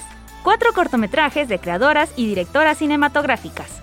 La proyección comenzará a las 18 horas en las instalaciones de Radio UNAM. La entrada es libre, así que no te lo puedes perder. No olvides el uso de cubrebocas en todo momento. Mañana, en el Museo Universitario del Chopo, se llevará a cabo un conversatorio en el marco de Sin Huella de Gina Arispe, titulado Inacción y Silencio, Violencias en el México de hoy. Participan Mónica Meltis, Jacobo Dayan, Ana Lorena Delgadillo y José Luis Paredes Pacho. La cita es a las 18 horas en el nivel 1 del museo. La entrada es libre. Te invitamos a escuchar mañana a las 20 horas Muerde Lenguas de Resistencia Modulada. Acompaña a Luis Flores con un programa especial sobre décimas en la música y la poesía. Ya sabes, solo por el 96.1 de FM y en www.radio.unam.mx. Para Prisma RU, Michelle González. Dos de la tarde con cuatro minutos. Muchas gracias a Michelle González por ahí darnos estas opciones de actividades de, que se llevan a cabo en, nuestro, en nuestra universidad. Muy interesantes. Muchas gracias, Michelle. Y bueno, ahora vámonos a los saludos, que pues siempre es interesante conocer lo que ustedes opinen, tengan que decir sobre estos temas que llevamos con especialistas, pues también como que enriquecen esta, este, estos puntos. Eh, bueno, saludos a Jorge Morán Guzmán, dice, ya Cousteau dijo, el hombre le puso precio al hombre y lo pagará con sangre, cierto, así es. Sí, qué lamentable esto, ¿verdad? Que estamos viviendo. También dice él, honestamente, la educación en salud se descuidó en nuestro país tanto en la familia como en la escuela. Retomemos esta responsabilidad hoy para siempre, ¿no? Sobre estas dos últimas entrevistas que tuvimos. Muchas gracias, Jorge, siempre muy valioso. Muy valiosas tus opiniones. También saludos a Guerrero Lix, él nos manda saludos a todos. De regreso también para ti. Saludos a Mario Navarrete Real, también que andaba por allá por la tabacalera, ¿verdad? Sí, reconozco, por ahí está el Hospital de la Luz donde estamos llevando a mi madre, entonces reconocí perfectamente esas calles. Eh, también, ah, Jorge también dice esto, y es muy importante señalar, ante la quinta ola de contagios de COVID-19, ¿por qué la información ya no ha fluido como el 2021-2020 a nivel nacional e internacional? Entiendo que ha sido porque ya el impacto, dicen, ya no es eh, el mismo, entiendo tal vez eso, pero yo creo que sí eh, es importante saber, tener todo un seguimiento, mientras esto no termine totalmente, yo creo que es importante saber porque también ahí así podemos prever esta, estas situaciones, estas olas que se han venido dando. David Castillo Pérez, muchos saludos para ti. Dice, hola, buenas tardes, saludos al querido equipo de Prisma gracias por estar. Saludos, radionautas. Sí se extraña la querida de Yanira, sí la extrañamos también, pero qué gran trabajo. Reconoce mi trabajo, muchas gracias, David. Abrazos y besos para todos y no olviden tomarse un cafecito. Ay, qué rico, con este frío se antoja sobre todo. Rosario Durán Martínez dice, no importa cómo amanezcas, levántate, arréglate y brilla. Así es, Rosario, siempre tú con muy buena actitud. Tú muy bien, como dicen así, y gracias por contagiarnos con estos ánimos. También saludos a César Soto Bretzfelder, a Joel Cabrales, a Rafael Santana N, a Fernando J, a Oernest, a los, nuestros compañeros del Instituto de Geografía, mandamos también muchos saludos y abrazos, a Luna Rosa, a Marco Fernández también, y bueno, pues muchas gracias. Ahí, espero, como les reitero, si se me fue alguno, espero que, espero que no, pero si no, pues bueno, consideren que también estamos, ah, bueno, también a buen rostro. Eh, ah, ah, bueno, Lupita, que vamos a tener al ratito. ¿eh? No, no dejen de escuchar a poetas errantes porque se ve que va a estar muy bien. César Soto también nos dice, el incidente ocurrido en Texas es un asunto implícito internacional y estructural en la existencia de responsabilidades y nexos de diversas autoridades de los estados y deficiencias de control migratorio, de ingreso de personal. Muchas gracias, eran también siempre muy interesantes e importantes tus opiniones sobre este asunto de Texas. Y la verdad es que hay muchas, muchos cuestionamientos que tienen, que tiene esta situación que viven tantos migrantes y que como el, el experto nos decía hace, hace rato, pues no, no es la primera vez que lo vivimos y creo que es una situación, pero bueno, ya también al parecer próximamente se van a reunir los presidentes de México y Estados Unidos y van a abordar este tema, va a ser muy importante porque algo se tiene que hacer al respecto. También saludo a la Bismo LBR. Bueno, pues ahí está. Estos son los que pude obtener y muchos saludos de regreso. Así que ahora nos vamos también con eh, otra, esta información. La producción de la Escuela Nacional de Artes Cinematográficas de la UNAM se proyectará en la muestra fílmica ENAC 2022. La información con mi compañera Dulce García.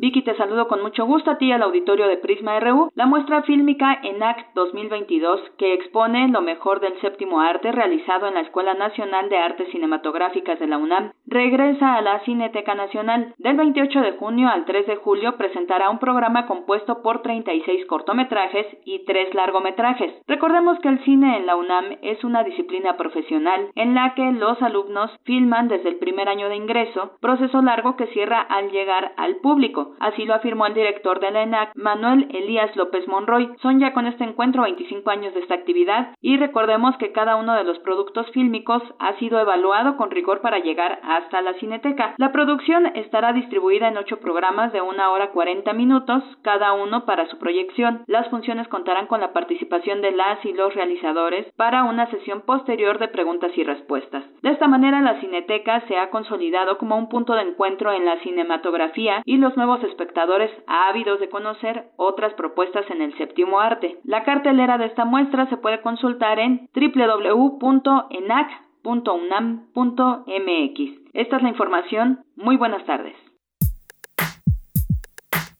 Relatamos al mundo. Relatamos al mundo.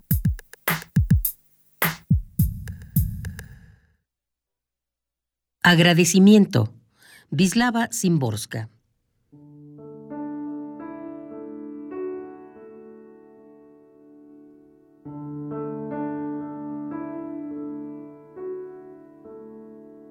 Debo mucho a quienes no amo.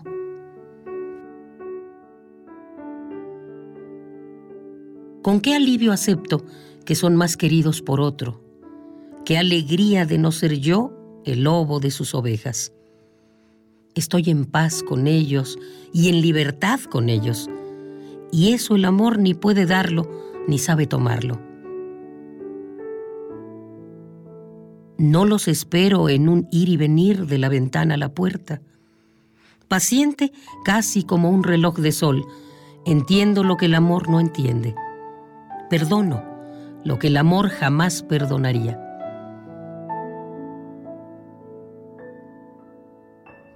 Desde el encuentro hasta la carta no pasa una eternidad, sino simplemente unos días o semanas. Los viajes con ellos siempre son un éxito. Los conciertos son escuchados, las catedrales visitadas, los paisajes nítidos. Y cuando nos separan lejanos países, son países bien conocidos en los mapas.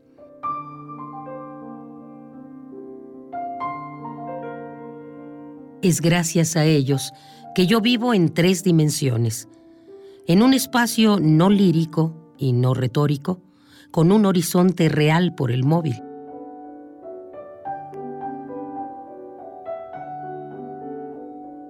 Ni siquiera imaginan cuánto hay en sus manos vacías. No les debo nada, diría el amor sobre este tema abierto. Agradecimiento. Vislava Simborska.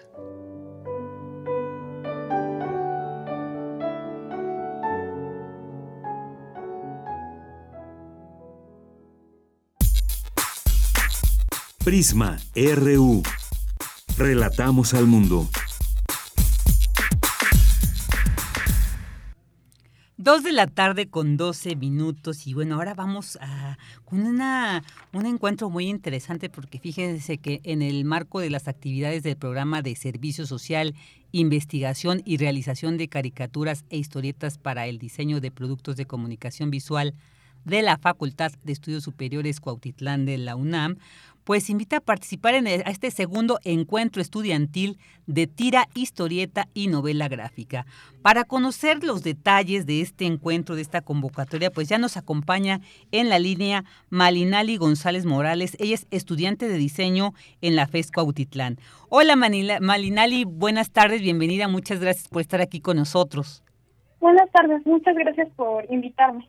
No, al contrario, pues cuéntanos, eh, ya es el segundo encuentro, un poquito, no sé si te tocó vivir el primero, que nos digas cómo estuvo la respuesta, cómo fue, qué experiencias se, se obtuvieron y bueno, también de ahí qué tanto se trae que vamos a encontrar también en este segundo encuentro, que nos puedas platicar todos los detalles, Malinali, adelante.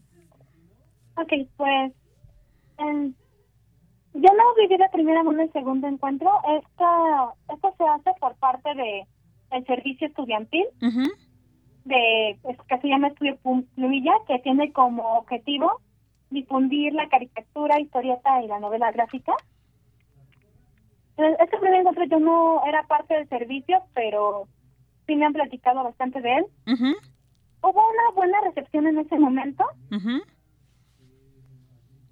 Muy interesante. la mayor cantidad de difusión fue por redes sociales. Ajá. Entonces lo que buscamos con este segundo encuentro en general es tener una mayor, un mayor alcance igual por redes sociales. Muy bien. Para que participen personas de todas partes del mundo, si es posible. Ah, y no, que salga un poquito más de lo que es este el estado y la ciudad. Claro, o sea, digamos que la convocatoria es para población, digamos, en general. No solamente estudiantes de la FESCO Autitlán, sino es una convocatoria abierta. Sí, es Oye, una convocatoria abierta para todos los estudiantes de nivel medio superior y superior, ¿no? Sí, precisamente. Ajá, bueno, o sea, no población en general, más bien estudiantes de nivel medio superior y superior, pero no solamente de la UNAM, sino de toda eh, de hecho, de toda la República, que nos vaya quedando claro. Y bueno, ¿cuáles son las categorías en las que van a poder participar? Porque además se puede participar con uno o más trabajos, así que esto es también muy interesante. ¿Cuál, que nos puedas detallar cuáles son estas categorías en las que pueden participar? Sí, pues el objetivo de esto es que los alumnos puedan participar en tres categorías, que es tira, que esas son como historietas más pequeñas que son básicamente una, pues como dice el nombre, una pequeña tira en secuencia de varios cuadros. Una historieta que es algo un poco más largo, que es en un formato de una de páginas. Y la tercera sería la novela gráfica, que eso ya sería de por lo menos 10 páginas. Y ya es una historia más secuencial donde ya se puede jugar un poco más con los cuadros, con las viñetas, con todo eso. Oye, esto está bien padre. Y, quiero preguntarte, bien nos has dicho que no participaste en este primer encuentro, pero no sabes cuál de estas categorías es la que más eh, tiene, la que más, eh, digamos, reciben ustedes más propuestas que entre en alguna de estas. ¿Cuál es la que más llama la atención? La que más llega a llamar la, la atención es Pira, porque en general estas son un poco más cortas y porque es en la que la mayor el mayor tema que se maneja en estas es comedia. Entonces es más recurrente que las personas se guíen por esta por esta forma, ya que es como más un poco más simple y es la que más llega a gustarle a las personas. Claro, híjole, pero las otras dos, la de historieta y novela gráfica, también suena muy interesante. Entonces sería, sería muy padre también que pues participen en, en alguna de estas tres. Oye, ¿y qué tema se va a manejar? ¿Es un tema libre o hay un tema específico? Es tema libre, es completamente el tema que quieran trabajar los, este, los estudiantes. Por supuesto, sin sin este sin textos o imágenes que atenten contra derechos individuales o colectivos o inciten a violencia. Ok, esto es muy importante. El tema que ellos quieran sin sin meterse en un terreno que insulte a algún grupo, a alguna persona. Oye, dices que sin que incite a la violencia, pero también, digamos, estamos viviendo tiempos muy violentos. O sea, podría tocar la violencia más como, no incitar, pero sí como denuncia, digamos. ¿Tendría cabida esta, esta parte? Sí, sí. sí tocar el tema como por denuncia, pero no tipo para propagarlo o defenderlo de claro, manera. Sí, sí, sí, como apología. Muy bien. Oye, y estaba checando que se pueden presentar obras con una historia inédita o no. O sea, ya aunque ya la hayan presentado en otros espacios, pueden volverla a presentar en este encuentro. Sí. Nada más que tiene que ser. Por ejemplo, sí, dime. podrían este, ellos hacer historias originales o alguna adaptación. Muy bien, muy bien y tiene que ser tan solo que pero quien se inscriba tiene que ser de su autoría. O sea yo no puedo eh, meter es que me gustó esta tira que hizo mi hermano entonces yo la inscribo. Tiene que ser autoría propia. Sí.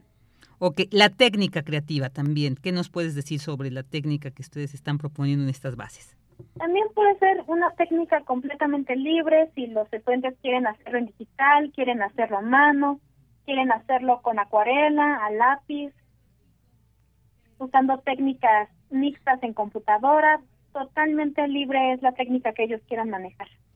Ok, y bueno, estos, eh, eh, estos trabajos se tienen que enviar en un formato PDF. Sí. Con cierta resolución, que nos puedas detallar. Yo no entiendo mucho de estas, de estas cuestiones, pero que nos detalles al respecto. Ok, pues cuando se hace un trabajo en computadora es importante que tenga una buena resolución una resolución de 300 dpi. Ah, muy bien. Entonces, estos trabajos tienen que tener esta resolución de 300 dpi. Oye, por cada imagen o por cada página. Ajá. dpi significa puntos por pulgada. Este, tienen que guardarlo en un formato de PDF. Eso lo pueden hacer a partir de cualquier programa. Y tienen que subirlo a a un link que está en nuestras bases publicadas en nuestras redes sociales de por lo menos 60 megabytes. Ah, muy bien, muy bien. Bueno, yo creo que ya quienes se, se, desempeñan en estas artes saben muy bien de eso. Oye, aquí hay algo muy importante que ustedes señalan. En caso de tener dificultades, eh, dificultades al cargar sus archivos, favor de enviar un mensaje a un correo. Esto está muy importante porque ustedes están incluso apoyando a quienes tengan dificultad para cargar este archivo y no dejen de participar en este encuentro.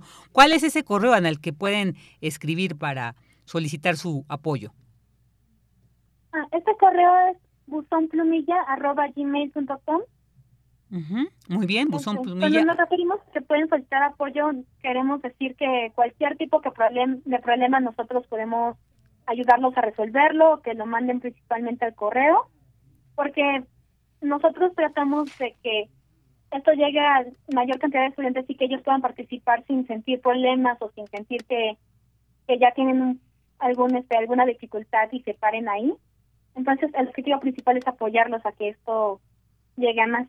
Claro, claro, no, y esto qué importante, qué valioso el que ustedes eh, contemplen esto y, puedan ofrecer a quienes quieran participar esta ayuda. Oye, las fechas para el registro y admisión de estos trabajos, ¿cuándo son? ¿Cuándo abren? ¿Cuándo cierran? Pues la fecha es a partir del día de hoy, 28 de junio, y el último día para la recepción de trabajo sería el 14 de agosto, a finalizar el día a las 11.59 de la noche hora de aquí del centro de México. Okay. Y pues, como usted comenta, nuestro mayor, este, lo que queremos hacer, nuestro mayor objetivo con esto es promover las iniciativas de los jóvenes para expresarse por este medio, ya que la historieta es un medio que muchos pueden considerar, historieta, cómic, novela gráfica, es un algo que la gente pueda considerar muy perdido, pero la verdad es que en la actualidad hay demasiadas plataformas tanto digitales como de aplicaciones, para que la gente se pueda expresar por este medio y queremos nosotros difundirlo y apoyarlo. Claro, claro, eso, sobre todo esto, fomentar esta la creatividad, porque ahora pues además por herramientas no paramos, hay, hay muchas y entonces podemos hacer uso de las mismas y bueno, creo que creatividad hay demasiada entre la juventud. Eh, será una selección de ciertos números de trabajos. Cuéntanos sobre esto, cuántos son los trabajos que van a seleccionar y qué van a hacer con ellos. Ok, nosotros vamos a seleccionar 10 trabajos para presentarlos en una exposición en el lobby del edificio de diseño. Y aparte los otros trabajos los vamos a subir a nuestras redes sociales conforme vaya avanzando un poco el tiempo para que también exista esta misma difusión de todos los que hayan participado. El punto es no dejar a nadie fuera. Este es este servicio, esta este encuentro estudiantil lo estamos haciendo por parte del servicio social del profesor Luis este José Luis Diego este José Luis Diego que pues nosotros en la escuela lo conocemos como Prisas. Es un caricaturista y nos da a nosotros los estudiantes la clase de caricatura e historieta. Y es lo que principalmente quiere que los jóvenes puedan expresarse a partir de este medio y que más este medio llegue a más personas. Muy bien no solo se quede dentro de la escuela Claro, claro, esto es, también muy importante que, que nos lo menciones.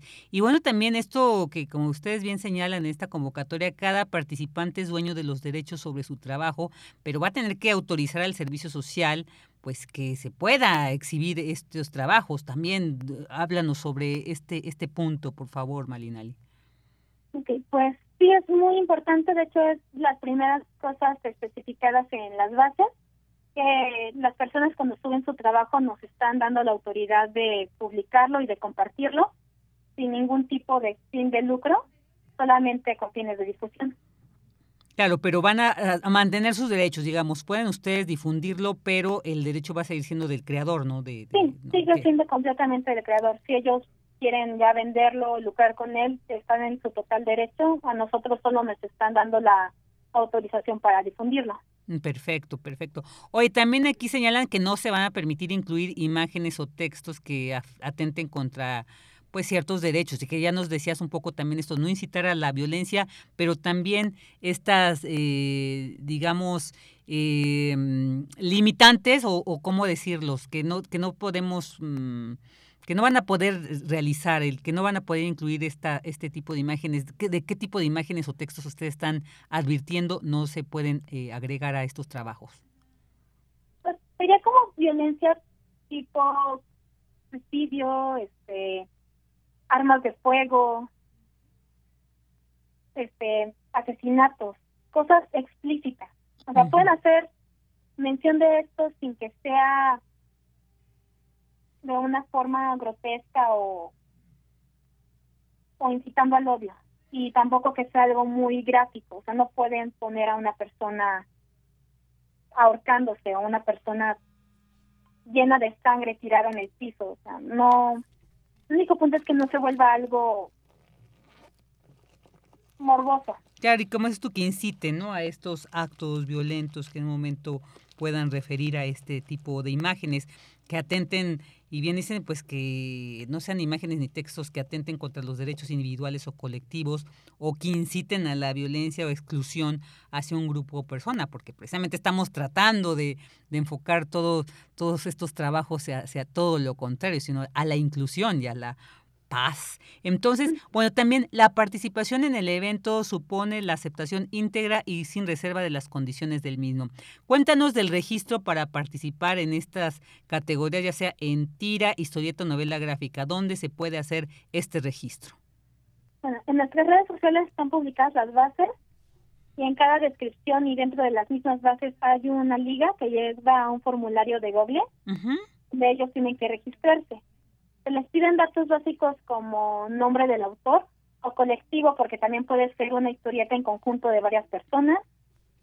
Este, la institución educativa, porque como ya lo, dijimos, es un evento para los estudiantes. El lugar de origen, que sería la ciudad y el país de donde se sube. Un correo electrónico de contacto, la categoría a la que lo suben, el título de la obra y el tema. Ahí se muestra un mismo espacio para subir el archivo y se da también nuevamente el correo por si tienen algún problema para que manden un mensaje. Muy bien, o sea, el registro es en forms.gle diagonal GSN. Es un poco complicado, entonces lo podría deletrear, pero mejor dinos dónde lo podemos encontrar para manera más precisa y el registro y no nos perdamos porque a veces minúsculas, mayúsculas nos puede perder y podemos eh, no encontrar la manera de registrarnos. ¿Dónde podemos encontrar o cómo podemos encontrar todo este, eh, los datos sobre este encuentro, Malinalidinos, para quienes estén interesados en participar? Tanto en Instagram como Facebook y como Twitter está la página del servicio social que se llama Estudio Plumilla. Ahí en cada uno de los tres, las tres redes sociales está fijada la publicación con las bases y este y en la descripción de cada uno está la liga para el registro. Claro, y también lo podemos googlear y con que le pongan segundo encuentro estudiantil de tira, historieta y novela gráfica, coma, Fesco Autitlán, seguramente los va a llevar algún link, link, relacionado con esta convocatoria. Y bueno, nada más para cerrar que dicen, todos los participantes recibirán un reconocimiento avalado por el programa de servicio social. Sí. Ok, Malinali. Bueno, pues muchísimas gracias por habernos compartido sobre esta convocatoria de este segundo encuentro. Pues enhorabuena y que sea muy fructuoso, que reciban muchas propuestas, porque esto pues definitivamente va a abrir la inspiración, la creatividad de tantas y tantos que les gusta mucho este medio de la tira, de la historieta y la novela gráfica. Muchas gracias por haber estado con nosotros, Malinali. Muchas gracias por invitarme. No, al contrario. Y muchas gracias por interesarse en, en, las, en lo que organizan los, bueno, los estudiantes por medio de un servicio social para poder promover el trabajo de los mismos estudiantes. Claro, no pues, no, pues Radio UNAM es parte, es para ustedes también, somos parte de toda una comunidad universitaria. Enhorabuena, Malinali, un abrazo. Un abrazo, muchas gracias. Ella es estudiante de diseño en la FES Cuautitlán. Prisma RU. Relatamos al mundo.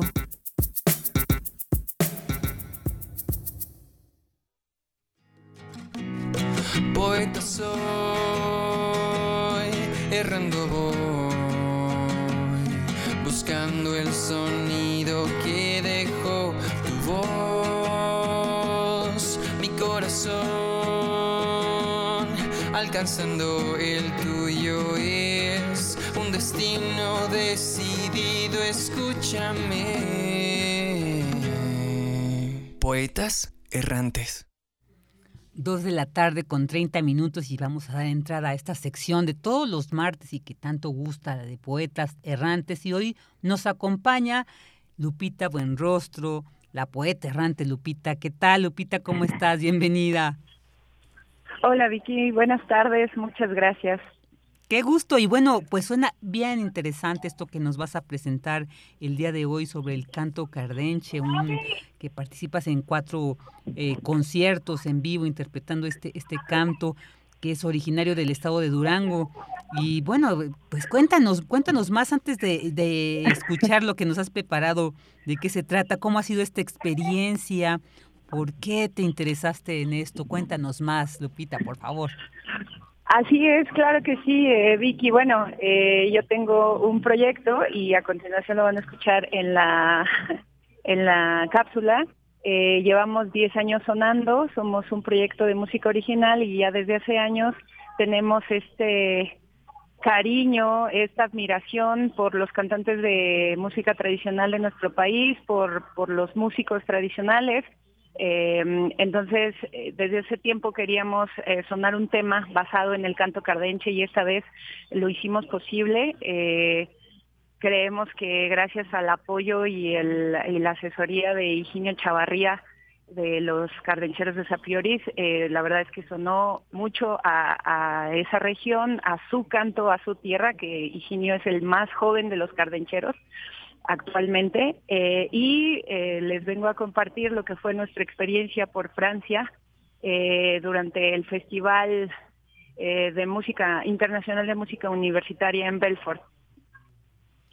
Muy bien, qué interesante. Pues, ¿qué te parece si escuchamos esto que, que nos tienes preparado? Seguro que sí. Muchas gracias. Gracias a ti. Primera gira internacional por Europa. Eurotour Vibra la Tierra enormes expectativas, el sueño de cualquier músico, de cualquier artista independiente, cruzar el gran charco, hacerse internacional. Bonsoir sommes Buen Rostro, Buen Rostro, de la Ciudad de México. Buen Rostro, así nos llamamos. Estamos por cumplir 12 años de resistir. Una invitación para tocar en Francia, en FIMU. Solo necesitamos eso. A buscar vuelos, apoyos, capitalizar una gira, con cinco meses de plazo. Las giras a Europa se planean con un año de anticipación. Viajaríamos siete músicos. Conseguimos seis pasajes. Llegamos cuatro. Los planes no siempre salen como uno quisiera. No queda más que resolver, dar más del 100% y confiar en tu proceso, tu talento, tu trabajo y tu equipo. Cerramos el segundo día con nuestra primera presentación y había mucha expectación al respecto de nuestra propuesta. Literalmente medio mundo en el público. Paisanos, hermanos latinos, no los decepcionamos. Ahí está tu público. Ya lo sabíamos.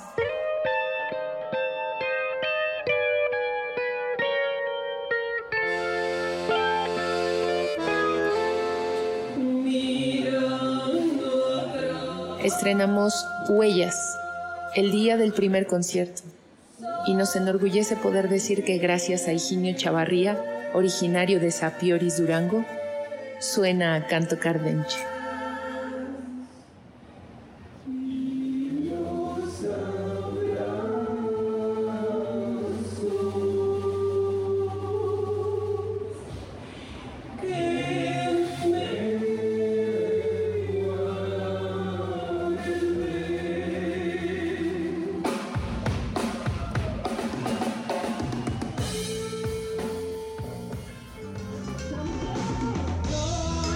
Cantar para un público que no habla y no necesariamente entiende tu lengua materna, verlos conectarse contigo en el en vivo es la prueba de que la música definitivamente es universal y está hecha para bailar.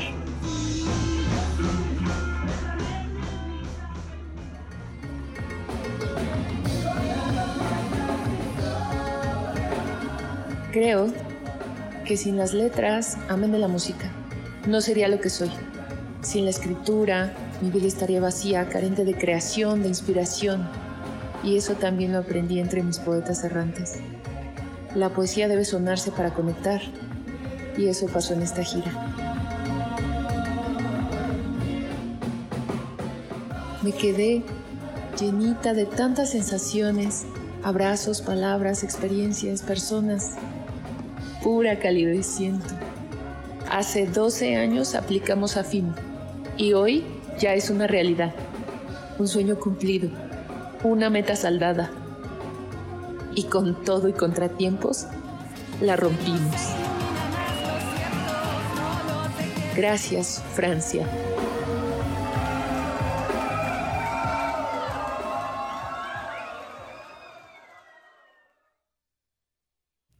Bueno, pues qué gran experiencia nos has compartido, Lupita, de verdad. Y algo que tú bien decías, pues es confiar en el proceso, en el talento y en el trabajo en equipo. Y yo creo que eso siempre da frutos como el que tú ahora nos muestras en este trabajo. Así es, muchísimas gracias Vicky por el espacio. Eh, es, se trata de compartir, ¿no? Y incluyo a los poetas errantes como un gran equipo. Quiero agradecer muchísimo a Sergio por la edición de esta cápsula. Al trabajo en equipo es lo que nos ha traído hasta acá. A Buen Rostro también por esta experiencia. Eh, y los invito a que escuchen Huellas, que pueden encontrar en todas las plataformas digitales este canto cardenche, que espero que que trascienda y transgreda como solo las letras y la poesía pueden hacer. Claro, como tú bien decías, la poesía debe sonarse para conectar, entonces para conectarnos con ello a través del sonido tan maravilloso que nos hace significar esta vida, este mundo. Pues Lupita Buenrostro, muchísimas gracias, muchas felicidades por este bello trabajo que nos has compartido hoy. Muchas gracias, Vicky. Y esperamos ahí, nos, te escuchamos próximamente seguramente. Esperemos, gracias, un abrazo para todos. Igualmente para ti, Lupita Buenrostro, la poeta errante Lupita. Escuchamos.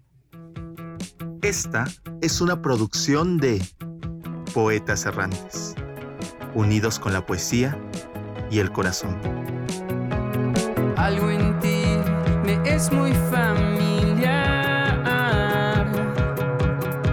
Hay algo en este encuentro que no quiero olvidar. Poeta soy.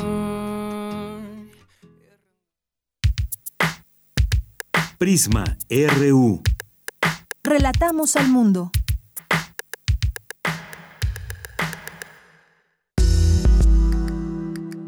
Colaboradores RU. Literatura.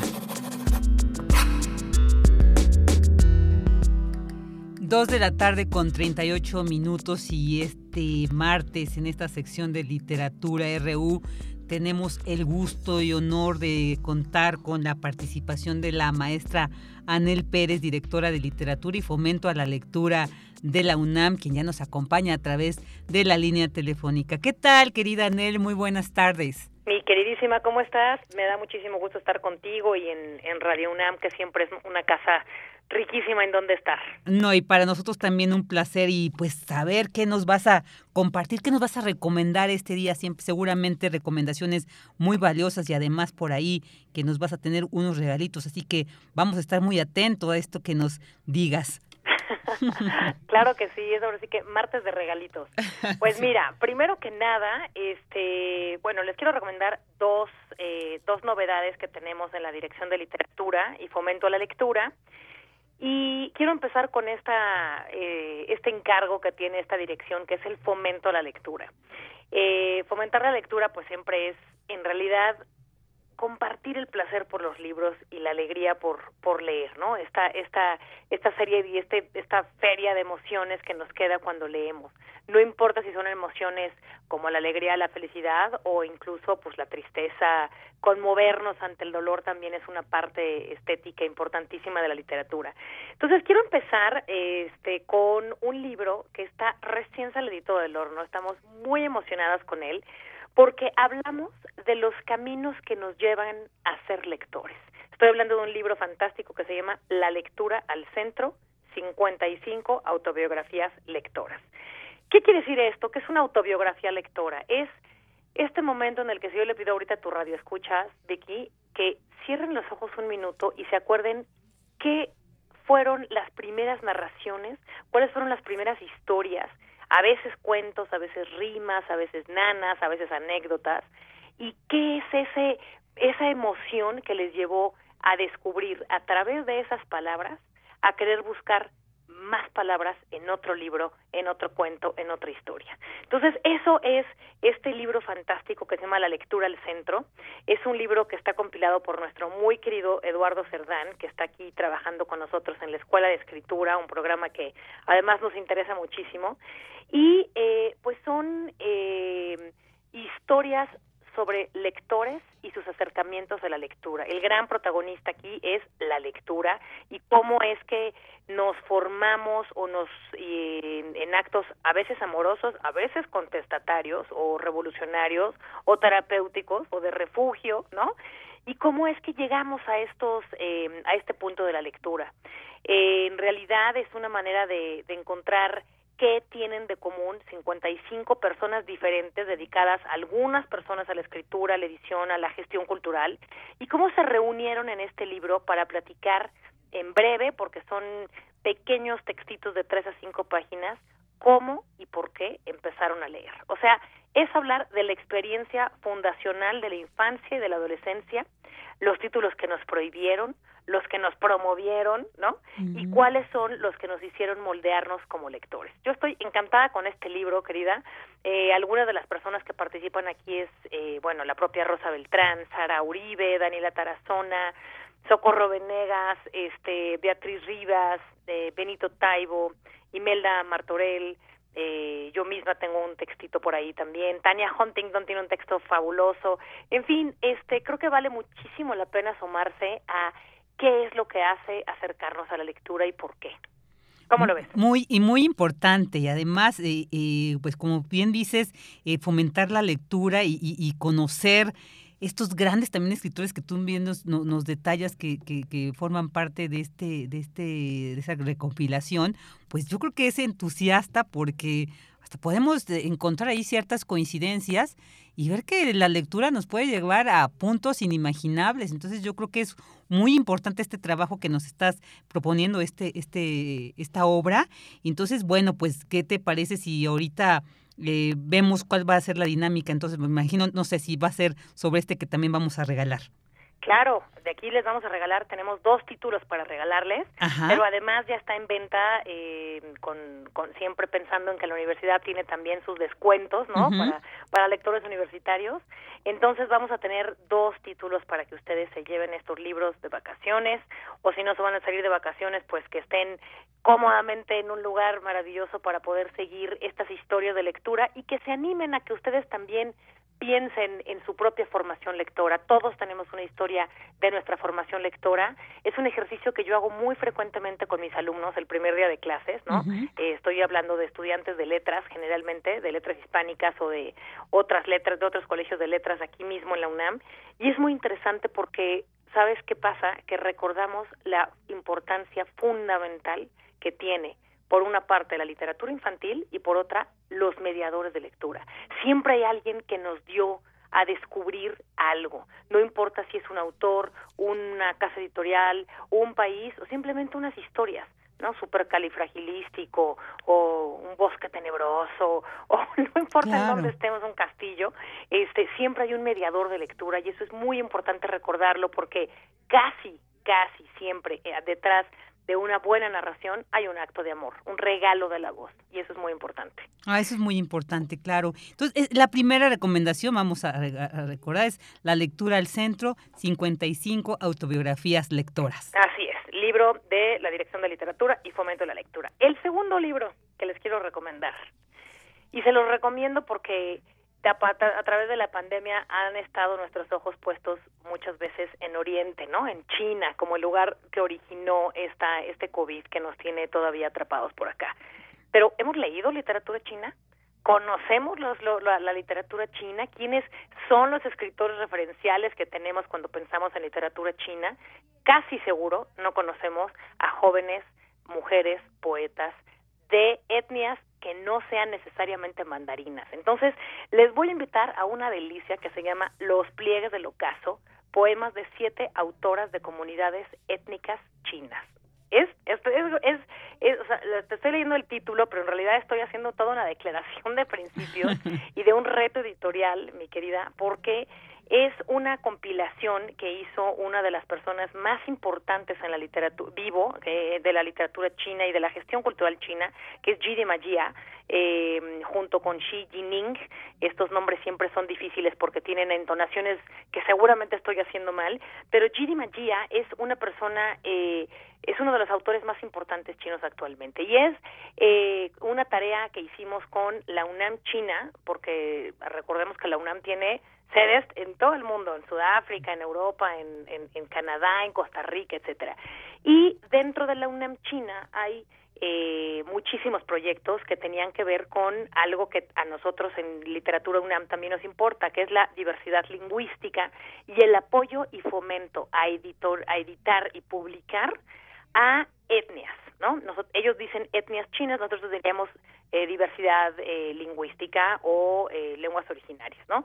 Entonces, esto es muy interesante porque son, es la selección de siete autoras, mujeres, porque era importante darle, era un proyecto que tenía que tener una línea de género en un principio, y sabes qué es lo muy bonito de este libro, que tiene dos partes. Una que es la traducción al español, donde obviamente podemos leer con fluidez todas estas eh, poetas, y la otra está no en chino, sino en sus propios alfabetos. Entonces, visualmente es un libro interesantísimo porque puedes ver distintos alfabetos, entre ellos este el coreano, eh, entre otros eh, alfabetos de diferentes etnias chinas que simplemente a la vista son una delicia ver, ¿no? O sea, tienen algunas se leen de arriba para abajo, de izquierda a derecha, algunos tienen este grafías similares al chino, otros más bien como al coreano o a otros otras lenguas. Entonces, incluso visualmente es interesantísimo este libro.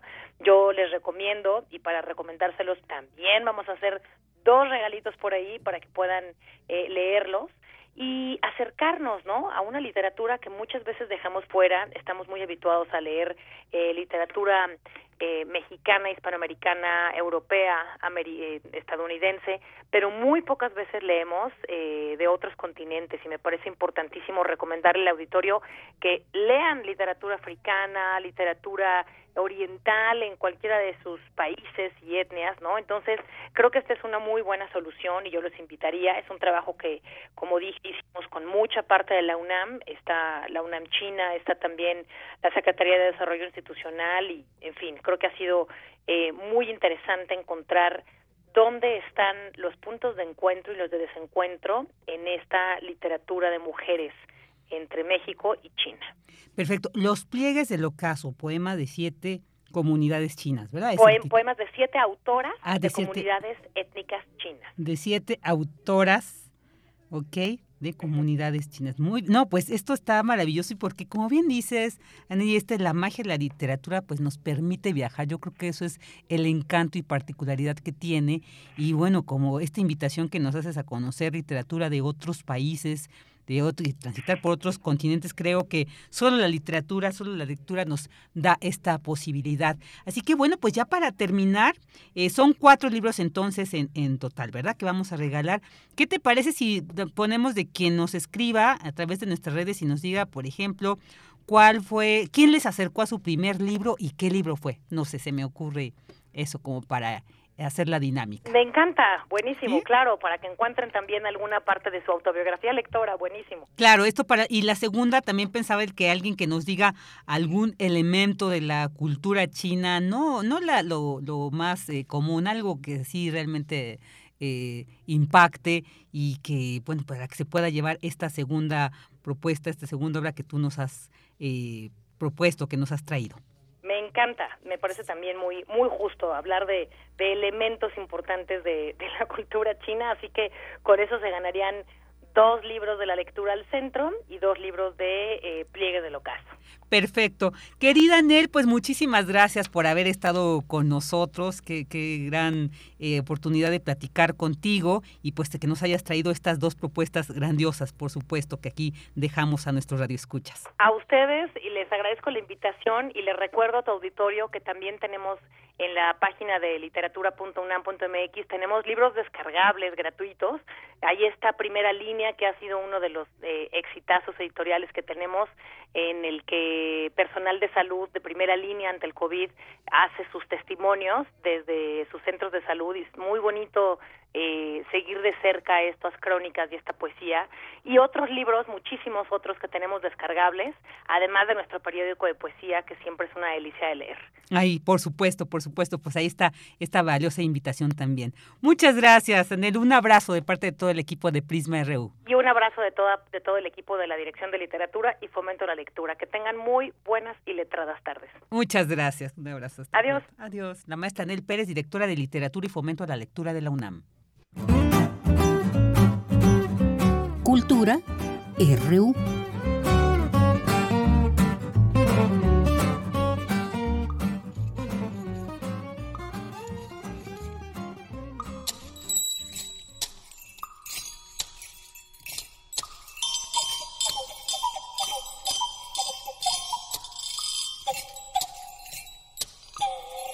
Dos de la tarde con 51 minutos y ya nos acompaña aquí en la cabina nuestra querida Dulce Wet. Bienvenida, Dulce. Ay, muchísimas gracias, Vicky. Pues aquí, este, un poco agradeciendo también a Tamara, que se encuentra un poquito mal, pero que nos permite realizar una entrevista muy especial. Fíjense que este próximo sábado, de 11 de la mañana a 9 de la noche, tenemos el segundo gran maratón de música contemporánea que coordina el maestro Alejandro Square, quien está tocando esta pieza y es de él, Cactus Espiritual. Esto es de un disco de él que se llama Luz Negra, con él, con Alejandro Escuel, en la flauta y también algunas de sus composiciones, la mayoría, otras son colaboraciones.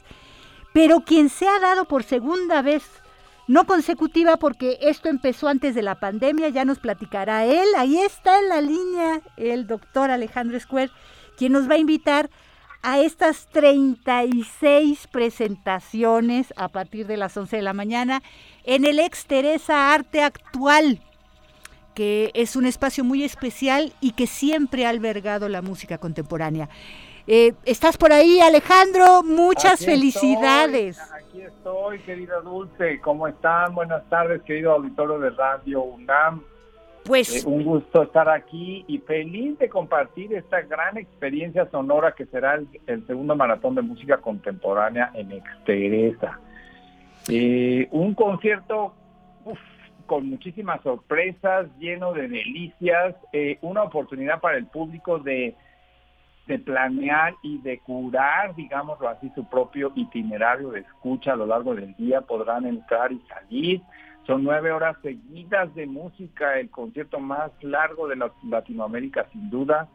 Eh, y este maratón, lo que está padrísimo es que el público puede escoger entre si oír más minimalismo, más música electroacústica o más música acústica de cámara, tríos, dúos, cuarteto de saxofones, un cuarteto de guitarras, música de México, de Holanda, de Italia, de, de, pues de varias partes del mundo, de Japón, eh, de, de Costa Rica, eh, etcétera. Entonces, la verdad es que este maratón dulce es el trabajo de muchísima gente. Estamos somos 26 organizadores eh, entre, la gente de difusión, la gente de hospitality, porque queremos consentir a nuestros compositores, a nuestros intérpretes cuando lleguen y al público, gente que también está ayudando a la parte logística y técnica. Imagínense nueve horas seguidas de concierto sin parar, lo que significa pasar de una,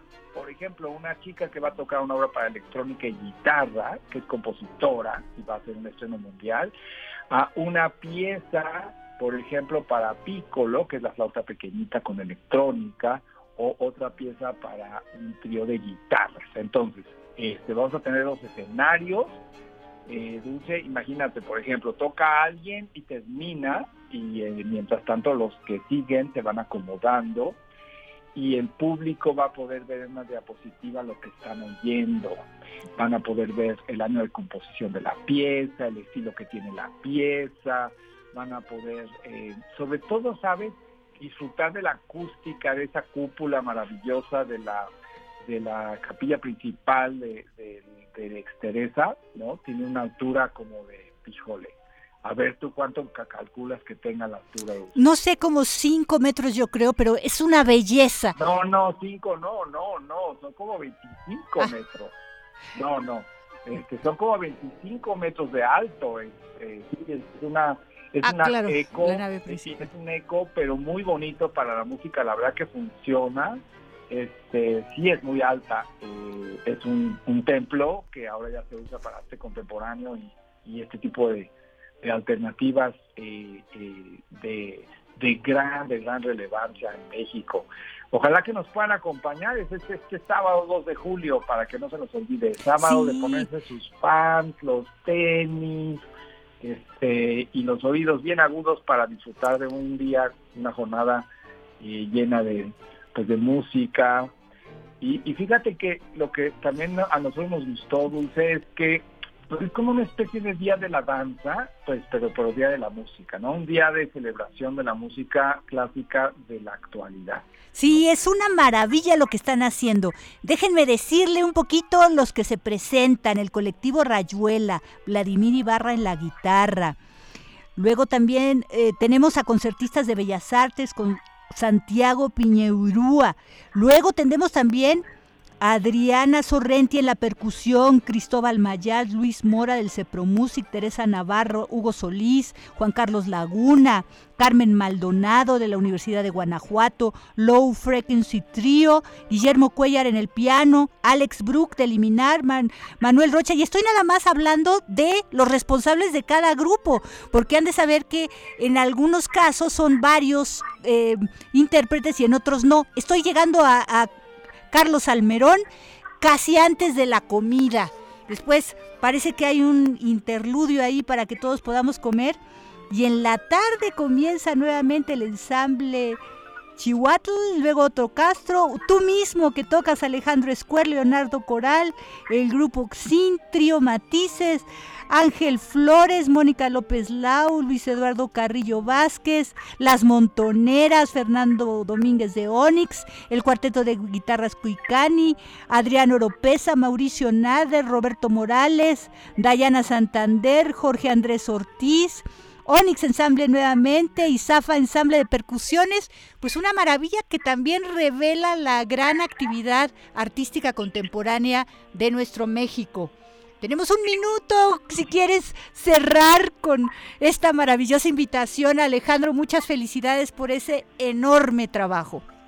Pues te agradezco mucho, Dulce. Efectivamente, amigos escuchas, eh, este es un esfuerzo de mucha planeación, de gran trabajo de en las instituciones, en este caso Extensa Arte Actual, que está en Primo Verdad número 8, Centro Histórico. y ven de frente a la catedral al lado derecho, está la calle de Moneda, caminan media cuadrita y, está ahí el licenciado Primo Verdad. sí, es junto a nuestro Palacio de la Autonomía. Muchas gracias Alejandro, ahí estaremos pendientes de toda esta maravillosa actividad, te deseamos mucha suerte y en el argot escenario mucha mierda. Exactamente, exactamente, ahí estaremos y sobre todo lo importante es que eh, pues nos acompañen eh, desde 11 de la mañana a 9, bueno, 8 y media de la noche estaremos ahí, la gente podrá, como digo, entrar, salir, este, comer por ahí, regresar, en fin, este, y disfrutar de muchísima música, de grandes intérpretes y también van a estar muchos compositores ahí. La idea es también que hablen con ellos, que el público interactúe con, los músicos, los músicos estarán abiertos a que platiquen ustedes con ellos y les digan, oiga, ¿por qué compusieron esta, esta, esta obra? Me gustó mucho, ¿cómo la hiciste? ¿No? Este tipo de cosas, este, Dulce, eso es bien importante. Sí, este, muchísimas gracias Alejandro, nuevamente ya estamos en el cierre, te mandamos un abrazo enorme y ten la seguridad de que yo estoy ahí con mi micrófono para registrar todo lo que sea posible de este maravilloso evento. Nuevamente felicidades, hasta luego. Hasta luego, buenas tardes. Y bueno, también nos despedimos de esta transmisión de este martes y los esperamos el día de mañana. Buenas tardes. Radio UNAM presentó Prisma RU. Una mirada universitaria sobre los acontecimientos actuales. Prisma RU. Relatamos al mundo.